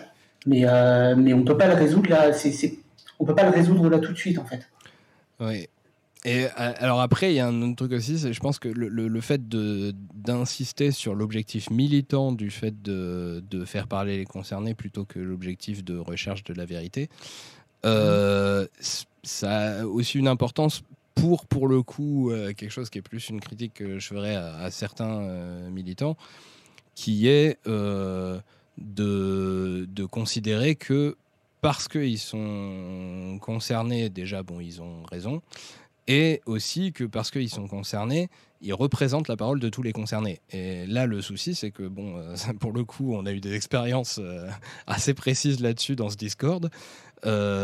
Euh, sur le, le, gros problème que, bah oui, on va laisser parler plus les, les concernés, mais ça garantit pas que tous les concernés ont le même avis. Donc, du coup, qui est plus légitime entre tel concerné et tel concerné pour dire ce qui doit être la parole des concernés, c'est très gênant. Et ça arrive, euh, on l'a vu euh, euh, dans, dans, ce Discord, qu'il y ait des personnes concernées qui étaient en désaccord avec d'autres personnes concernées et qui du coup décrétaient oui mais c'est parce que vous avez intériorisé votre, votre domination donc votre parole de concerné n'est pas une vraie parole de concerné c'est pas une parole légitime et voilà et, et, qui du coup vont attribuer ça au fait que euh, bah, même si c'est des personnes concernées, euh, c'est quand même plus à des, opposants à eux qui, s'adressent. Donc, euh, au choix, ça va être des gens de droite ou des sceptiques si c'est des gens qui pensent que les sceptiques sont des ennemis. voilà, et qui, vont leur dénier la capacité d'être concernés. Enfin, on a eu quand même le, cas ici de personnes qui disaient. à une personne qu'elle n'était pas concernée par le racisme et la personne en question c'était un Rome. Euh, je veux dire, les, Roms, c'est quand même, euh, je veux dire, c'est la catégorie euh, racisée sur laquelle, voilà, tout le monde peut taper sans problème, il n'y a aucun souci, allez, hop, on y va, et, et voilà, c'est porte ouverte, quoi. Donc, bon. Moi, je voulais juste réagir à ça en disant, je, je l'écris sur le chat, mais il y a un argument qui est un peu similaire, même si c'est pas la même chose, hein, on s'entend, euh, qui est souvent utilisé par, euh, par des, personnes qui défendent des, croyances au paranormal, qui, euh, qui refusent en fait les, critiques des sceptiques en disant que vu qu'on n'a pas testé ou on n'a pas vécu leur truc, on peut pas critiquer. Alors évidemment, c'est peut-être pas exactement, c'est pas exactement la même chose parce qu'ils vivent pas un racisme systémique ou quelque chose comme ça, mais euh, mais la forme de l'argument est un peu euh, similaire dans le genre que si on n'a pas si on n'a pas vécu intimement leur expérience, on ne pourrait pas euh, l'analyser ou la comprendre simplement d'une manière rationnelle sans l'avoir vécu. C'est un argument qui revient quand même assez souvent et qui est bah, qui est évidemment facile pour pour dire aux gens ta gueule tout ce que tu donnes comme argument ça vaut rien. C'est vrai. Mais bon, après, bon, voilà, évidemment, la, différence, c'est que euh, quand, les, quand des gens essayent euh, d'étudier le sujet euh, scientifiquement de, de l'oppression systémique, bon, bah, en général, ils concluent que ça existe, quoi, ce qui est quand même une grosse différence avec, avec les, les, phénomènes paranormaux. c'est clair que c'est une différence de taille. Il euh, y a un autre sujet qui, à mon avis, provoque des, tensions entre les sceptiques et les militants. Un truc euh, mhm. dont j'avais eu l'occasion de parler avec, euh, avec Mister Sam dans les commentaires après, en dessous de sa vidéo sur, sur Michael Jackson. sur le, la position aussi qui, qui, est, voilà, qui est très défendue dans les milieux militants, qui est qu'il faut systématiquement soutenir les victimes potentielles. Euh, quel que soit euh, le niveau de preuve ou de quoi que ce soit de, du fait que qu'il y a bien eu euh, je sais pas une agression un truc voilà et, et, ça je pense que là encore il y, y, a un certain malentendu c'est à dire que pour moi c'est pas une position épistémologique. Quoi. C'est pas la, la question n'est pas de savoir si euh, qui a qui a raison, qui dit la vérité entre euh, la, la, personne qui a été call out, quoi, qui a été dénoncée, euh, mmh. et, euh, et, la victime. La, la, question est beaucoup plus une question politique et pratique sur euh, ce que vont vivre ces gens-là, en fait. pour moi, le, cette position se justifie totalement d'un point de vue militant dans le sens où, en soutenant par défaut les victimes plutôt que les personnes accusées, on considère qu'on a moins de chances de faire, euh, de, faire subir des, souffrances euh, graves à des gens, en fait. Parce que, globalement, on considère que une personne, euh, une accusation à tort, ce, serait, moi je le pense globalement, qu'une accusation à tort pour, pour quelqu'un, surtout si c'est une personne qui, qui, est dans toutes les positions de domination, un, un, homme cis, blanc, hétéro, tout ça et tout, euh, mmh. ce sera toujours moins de souffrance pour lui, il pourra plus s'en sortir, il pourra obtenir plus de soutien, il, pourra, il sera plus entouré et tout, qu'une victime qui potentiellement a réellement vécu quelque chose de grave et qui euh, se verrait abandonnée de toutes parts euh, et, et fustigée parce que, parce que, la, bah parce que soi-disant, ce serait un faux témoignage pour, pour mmh. pourrir la réputation de quelqu'un et tout. Et si il s'avère que c'est une réelle victime, eh ben, euh, je, pense que le, le, risque est beaucoup plus grand de faire des, de causer des souffrances graves à des personnes déjà fragiles, quoi. Et donc pour moi, ouais. c'est ça qui justifie ça. C'est pas la question de savoir ouais. si c'est vrai ou pas, en fait. Ouais, mais je pense que le problème euh, pour une bonne partie des gens qui tiennent cette, cette posture. Euh, c'est qu'ils n'ont pas réfléchi à ces détails en fait. C'est une posture qui est un peu intuitive. Intuitivement, ils se disent Oh, la personne défend un truc qui est faux. Et donc, euh, c'est un, une opposante ou un opposant contre qui je dois euh, euh, lutter pour, montrer qu'il ne faut pas dire des trucs faux. Quoi. Et donc, ils, oublient de se mettre à la place de la personne et de se demander bah, ce que tu viens d'expliquer, en fait. Je pense que comme ils sont dans une, posture de déterminer qui a raison, ils ne sont pas dans la posture de déterminer quel est le vécu de la personne, sauf ceux qui ont un peu réfléchi au sujet de nouveau. Mais je pense que c'est c'est plus, euh, en tout cas pour certaines personnes, une, question d'ignorance ou de ne pas avoir appris à, accumuler plusieurs points de vue en même temps. Euh, c'est en même temps se demander la, question de la valeur de vérité et en même temps se demander, bah ok, il y a une valeur de vérité, mais derrière il y a une personne qui, vit euh, quelque chose et, il ne faut pas non plus la violenter euh, juste parce qu'elle dit un truc qui est faux. Voilà, enfin ça c'est mon hypothèse personnelle en tout cas. Personne veut rebondir là-dessus? Moi, je suis pas super à l'aise sur ce sujet-là, je maîtrise pas beaucoup. Donc, euh, intuitivement, ça me paraît très compliqué de dire on peut accuser des personnes à tort et tant pis, vu qu'elle est très dominante à ce moment-là, si cette personne euh, est en fait pas, euh, pas concernée par l'accusation, eh ben, elle s'en tirera sans, moindre, avec moindre mal. Je, je, trouve ça quand même un petit peu compliqué si la personne n'a vraiment rien demandé euh, l'associer euh, euh, de manière un petit peu légère. Quoi. Donc, euh, je, mais comme je connais très mal le sujet, je vais pas, je vais pas débattre. Mais ça, pour moi, ça me fait tiquer. Clairement, ça me fait tiquer. D'accord. Bon, bah, on a, on a atteint le point où c'est, ça devient plus, plus compliqué d'obtenir un accord entre nous. Il fallait bien qu'il y en ait. Euh, enfin, il y en avait eu un sur la définition de la gauche et de la droite déjà, mais bon, c'était pas tout à fait le sujet de, de, de, de la soirée. Mmh. Euh, du coup, euh, bah, les grandes questions, là, c'est sur la dernière, sur comment faire dialoguer les, les sceptiques et les militants. Donc, si euh, vous voulez pas euh, rebondir là-dessus ou si vous voyez pas un autre euh, sujet à lancer, euh, on est arrivé à, la fin de ce qui était prévu dans les, discussions. C'est à vous de voir. Moi, j'aurais une, une petite question. ça pourrait être sympa que chacun y réponde. C'est que je me demande un peu, finalement, en tant que sceptique, enfin en tant que sceptique aussi militant, vers quoi est-ce qu'on essaye de, faire évoluer ce mouvement aujourd'hui? Euh, Voilà, et moi, ça m'intéresserait d'entendre votre réponse. Euh, euh, moi, j'ai déjà un peu, déjà un peu évoqué, et, et on fait pas mal d'épisodes sur le, podcast Scepticisme scientifique qui vont dans ce sens-là. moi, ce qui m'intéresse, c'est d'essayer de euh, rendre les sceptiques, euh, enfin de les aider à être de meilleurs sceptiques. Donc, euh, diffuser des infos sur un peu plus de connaissances des sciences sociales, des sciences humaines, de la psychologie, les sociaux, des, des, des, thématiques liées à l'histoire ou aux oppressions, notamment au féminisme, au racisme, avec mes petits moyens, hein, parce que je suis pas un nouveau spécialiste du sujet et aussi d'essayer d'amener de, de, les sceptiques à plus de rigueur, de, creuser les sujets, de pas affirmer des choses qui sont fausses, de pas affirmer des choses sans avoir été voir si, ce qu'on va dire c'est, a du sens ou pas, de pas tout le temps copier-coller ce que disent les autres sceptiques euh, sans vérifier quoi que ce soit. Enfin voilà, ce genre de choses. Donc en gros, essayer de d'aider les gens à avoir un, une, un meilleur euh, euh, set de connaissances de base, une meilleure boîte à outils de base de sceptiques.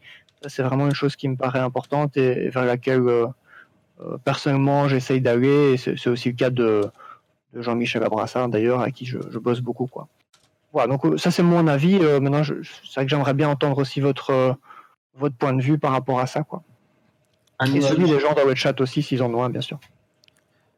pour ma part, c'est un peu à peu près la même chose, c'est-à-dire que moi, enfin, prochainement, je vais pouvoir me concentrer sur des vidéos, etc. Et bon, il y a une série que j'ai prévu de faire au, au moment où j'ai fait le blog, même avant d'avoir fait mon blog qui est très, très un peu le scepticisme de base de, euh, de ce qu'on peut imaginer. Et puis, euh, et surtout, surtout, le série que je veux faire justement sur le scepticisme, qui aborde, euh, qui aborde toutes les dérives possibles. Enfin, déjà d'abord, hein, qui aborde ce que c'est que le scepticisme et pourquoi on fait un certain nombre de trucs qu'on nous reproche, mais aussi qui aborde toutes les problématiques qu'il peut y avoir autour du scepticisme. Puis donc, ce que je disais hein, à propos des problèmes d'identification, enfin, d'attribution de l'étiquette sceptique, de euh, confusion entre euh, l'action sceptique une identité euh, prétendue sceptique, de prendre de mauvais, enfin, prendre de se focaliser sur des exemples extrêmes et donner une mauvaise image des, mouvements, par exemple, hein, ce, qui, ce qui arrive avec le, le féminisme aux États-Unis et ce qui a pu arriver aussi d'ailleurs de notre côté. Enfin, aborder ce genre de problématique-là, après vers quoi on veut tendre et quelles sont les solutions pour éviter ça? Personnellement, justement, je réfléchis actuellement beaucoup à euh, quels sont ces problèmes et euh, enfin, les solutions aujourd'hui, je ne les ai pas encore. Moi, de mes buts, euh, ce serait que le que beaucoup de personnes dans le mouvement sceptique prennent conscience de leur position avant de parler et qu'ils et pondèrent leurs propos en fonction de cette position-là et qu'en fait ils puissent leur position sociale, qu'ils puissent investiguer leur position sociale aussi aussi clairement, enfin c'est pas, pas toujours aussi clair, mais euh, aussi facilement euh, que qu'on pourrait investiguer, euh, je sais pas moi, une étude par exemple, il suffirait de la lire, eh bien, il faudrait se poser la question de savoir si au moment où on, exprime un propos, une position, on l'exprime de façon neutre, donc spoiler non, et comment faire en sorte que depuis notre position, notre propos ne soit pas vu comme quelque chose de, de condescendant, de caricatural, d'insultant, de, de, méprisant, de voilà pour que, pour que, les, les, pour que les débats soient, euh, on va dire, euh, socialement le moins inégalitaire possible et que ce ne soit pas toujours les mêmes qui prennent la parole avec toujours le même type d'arguments qui sont censés être rationnels mais qui du coup sont pas passés au prisme de la position euh, sociale et qui du coup sont passés comme étant supérieurs ou je sais pas quoi. Et ça c'est plutôt pénible. Alors peut-être qu'in fine le but, mais je crois pas, ce serait de redorer un peu le blason, mais surtout ce serait encore plus loin que ça, ce que je disais au début, voilà, avoir une espèce d'autonomie cognitive de, tout le monde pour que, euh, pour que les, notions de pouvoir, et pas nécessairement de pouvoir euh, gouvernemental, politique, ou je sais pas quoi, mais même de pouvoir social, hein, euh, entre, hommes, entre femmes, entre blancs, entre noirs, entre homo, entre hétéros, etc., soit le plus, le plus lissé possible pour qu'on pour qu'on évite bah, ce qu'on a connu à travers l'histoire, en fait, tout type de, tout type de stigmatisation, tout type de génocide, euh, tout type de, de je sais pas moi, de, de, travail forcé parce que vous n'avez pas la boule parce que vous êtes aux endroits au mauvais moment et que elle est pas bien avec la tribu en face, ou parce que votre pays n'est pas bien avec le pays en face, etc. Donc, euh, avoir ce genre de, de, questions sociales, de savoir d'où viennent, d'où viennent les, les, les, dominations, comment faire pour s'en prémunir. Ça me paraît être un de mes objectifs. Et oui, puis je pense à un peu d'humilité aussi. Oui. aussi. ça colle avec les trucs que j'aime et c'est euh, vrai que c'est un truc que j'ai pas mentionné jusqu'alors euh, tant que ça. un peu d'humilité, et puis un peu d'humilité qui se voit, qui soit comprise, parce que souvent quand on exprime quelque chose, ça veut dire, euh, à, un moment, euh, à un moment où on parle, je veux dire, on, s'exprime, on fait des phrases affirmatives, c'est pas pour autant qu'on est persuadé d'avoir à 100% raison. Il faudrait que toutes les personnes qui, qui pensent agir et s'exprimer comme sceptiques puissent considérer, enfin, effectivement qu'en fait ils ont peut-être tort, que, que chaque fois qu'ils s'expriment, c'est dans le cadre d'une conversation, que euh, ça, c'est tout, ce but-là, que euh, le but c'est pas seulement de convaincre, c'est éventuellement de, tomber sur quelqu'un qui aura des meilleurs arguments en face euh, pour donner tort au moins partiellement, pour qu'on puisse corriger nos propos, et puis que et puis que ce soit aussi explicite, de dire que qu'on le montre aussi accessoirement parce que c'est vrai que forcément on arrive on affirme des choses parce que bah, je veux dire on va pas dire moi je pense à 30% à chaque fois ça ça marche pas très bien c'est pas très pratique. Mais que enfin, je veux dire que ce soit compris déjà par par les pratiquants entre guillemets du scepticisme ceux qui ceux qui se disent sceptiques et que ce soit aussi euh, visible de l'extérieur pour qu'on puisse aussi sortir un peu des euh, des débats qui sont euh, qui sont des grosses oppositions genre des guerres d'idées alors qu'en vrai en vrai, ça devrait être une conversation et on devrait avancer ensemble une discussion. C'est pas censé. La plupart du temps, alors ça arrive hein, qu'on soit sur quelqu'un de buté, qui, euh, que euh, juste la seule chose qui reste à faire, c'est de juste montrer à quel point il a tort pour tous les lecteurs qui sont de passage. Mais la plupart du temps, il faudrait quand même que. Et on devrait beaucoup plus être capable de pouvoir euh, échanger en réalité. Alors, pour pouvoir tendre, au cours de la discussion, tendre un peu plus tous vers ce qui est plus vrai. Et pas genre juste faire des. faire faire des joutes pour les lecteurs de passage. Mhm. Alors, moi, je peux te dire aussi mes objectifs. Euh, je, en fait, c'est un peu une, ma façon de penser en général. J'ai toujours euh, tendance à faire des liens entre des domaines qui sont perçus comme, euh, comme séparés.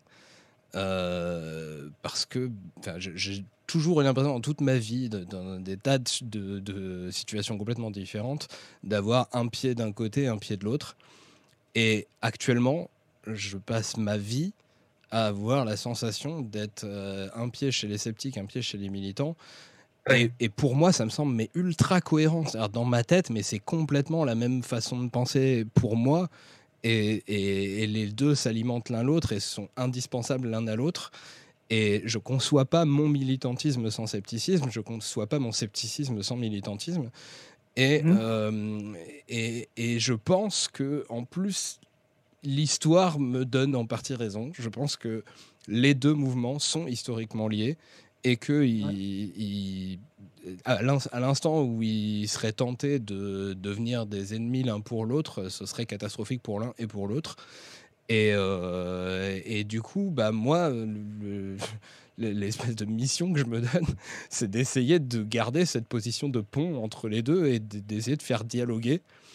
Euh, comme, euh, comme avec des trucs comme ce soir, mais avec plein d'autres choses que j'ai fait dans mes vidéos. Alors, avec plus ou moins de succès, parce que quand, quand je fais des vidéos qui, pour moi, sont censées dire à un côté comme à l'autre que ils, ont des tas de points communs, des tas de façons de penser en commun qui devraient pouvoir se, retrouver, et qu'en même temps, j'ai des choses à critiquer chez les uns et chez les autres, et qui sont les raisons, à mon avis, pour lesquelles ils n'arrivent pas à se parler.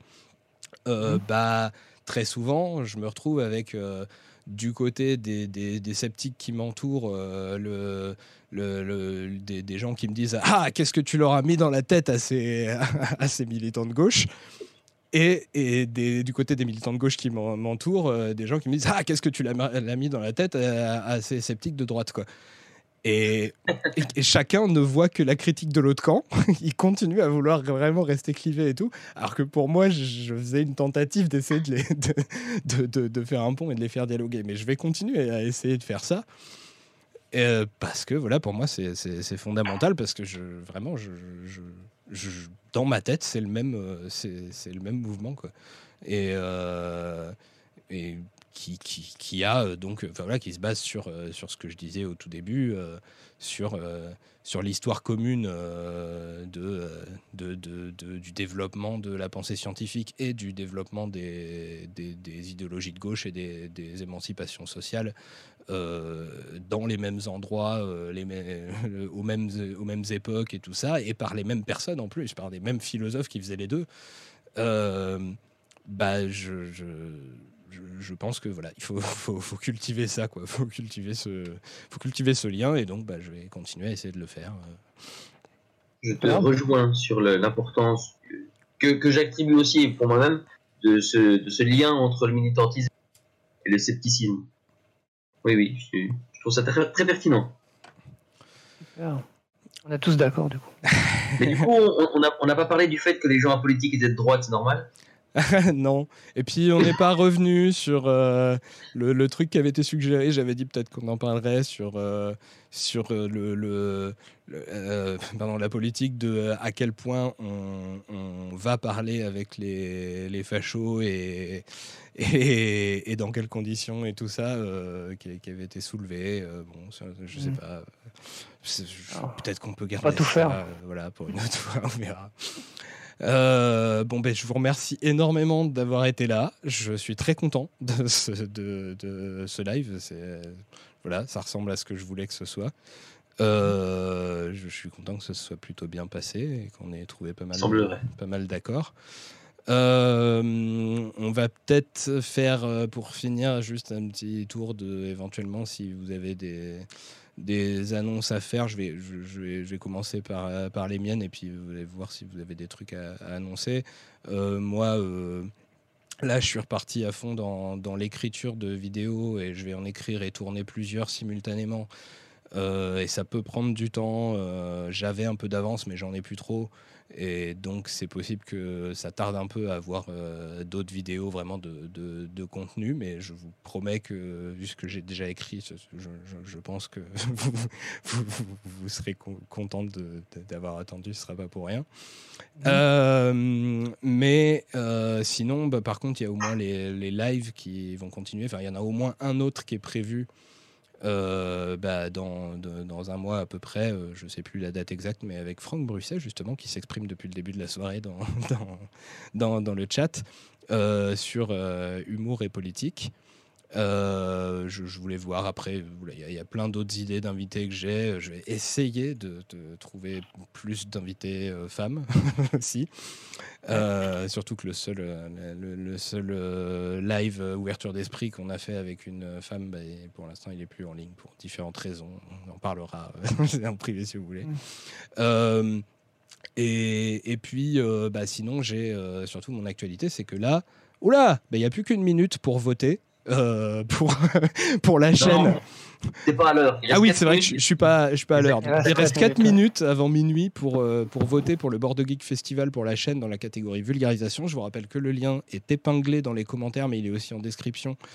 Euh, de, de, la vidéo. Donc merci de m'aider à, à, me faire connaître sur Bordeaux et avoir plus de vie sociale sur Bordeaux parce que c'est sympa de rencontrer des gens du monde entier, mais si je pouvais rencontrer des gens que je peux voir euh, physiquement, c'est pas mal aussi. Euh, et, euh, et, puis, il, il va y avoir les 6 et 7 juin le festival du film d'actualité dans les écoles à Forbach, au cinéma de Forbach. Où je suis invité. il y aura aussi Mister Sam, Mycelium et Astronogeek. Euh, pour parler euh, du, complotisme, euh, des fake news, tout ça. Enfin, c'est dans les termes de l'éducation nationale hein, que ça a été présenté, mais après, on en parlera avec nos propres termes. Et, puis pour remettre des prix aux, écoliers, aux collégiens, aux lycéens qui ont, qui ont fait des films. voilà. Euh, et puis, bah voilà, euh, je vais essayer de, de, de, garder le rythme qui a été plus soutenu ces derniers temps, mais ça va être plus compliqué, mais je vais essayer. Voilà, ça c'était mes annonces à moi. Euh, est-ce que vous avez des trucs à annoncer ou pas, vous? Moi, vite fait, il faut que je me sorte un peu les doigts. 15 jours que j'ai pris Diablo 2, du coup, ça fait 15 jours que j'ai pas dessiné et que j'ai pas fait de vidéo. Donc, je m'excuse platement envers les personnes qui me suivent, parce que du coup, c'est un peu le, un peu la, la, la mort.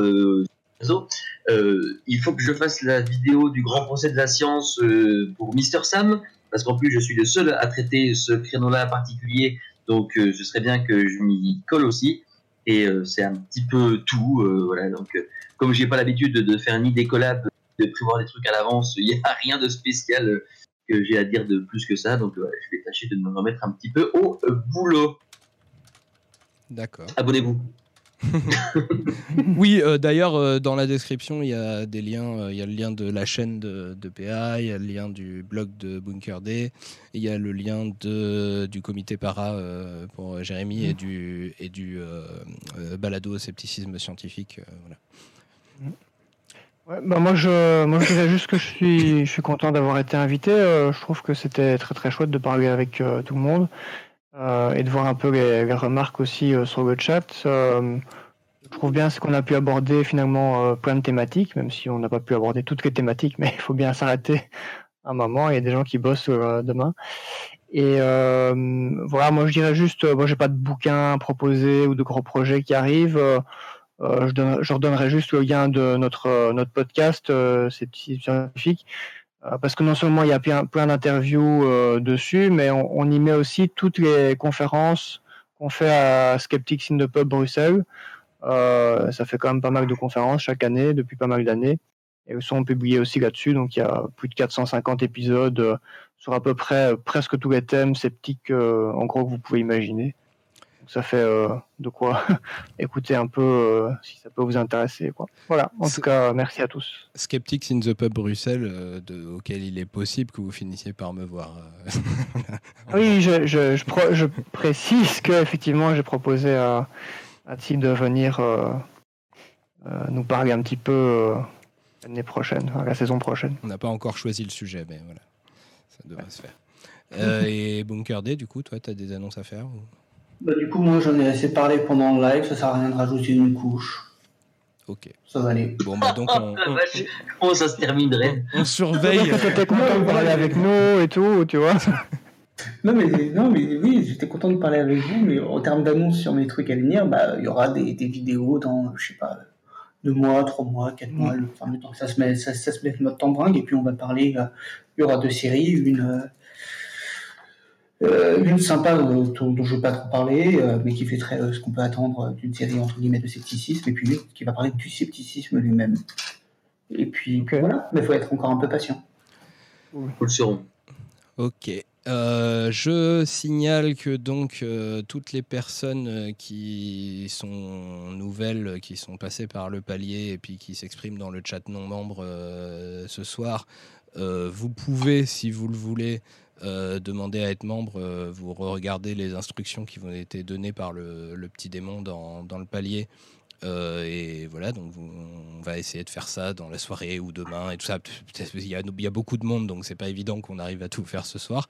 Mais voilà, donc vous pourrez éventuellement être membre, sachant que contrairement à sur tous les autres réseaux sociaux où je parle vraiment avec tout le monde et euh, voilà justement puisque c'est le sujet qu'on n'a pas abordé euh, je parle même avec des nazis euh, voilà du moment qu'on peut parler posément mmh. sur ce Discord pour être dans la partie membre on est quand même plus restrictif parce que c'est un lieu qui se veut reposant pour moi où j'ai pas envie d'être sur la défensive tout le temps à, voir venir un facho par là ou un, gourou par là et qui vont et ou alors des gens qui vont faire du mal euh, à mes potes qui sont dans ce Discord. Donc euh, voilà, on est, on est assez restrictif, mais euh, mhm. bon, si vous êtes plutôt sceptique, si vous êtes plutôt de gauche, ça devrait bien se passer.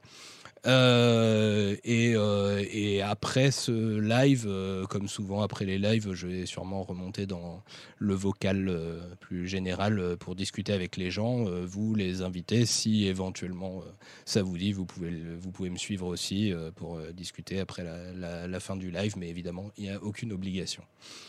voilà, ben merci tout le monde et puis bah, je vous dis au revoir. Merci à toi. Merci à toi. Merci à toi. Bonne nuit. Bonne nuit.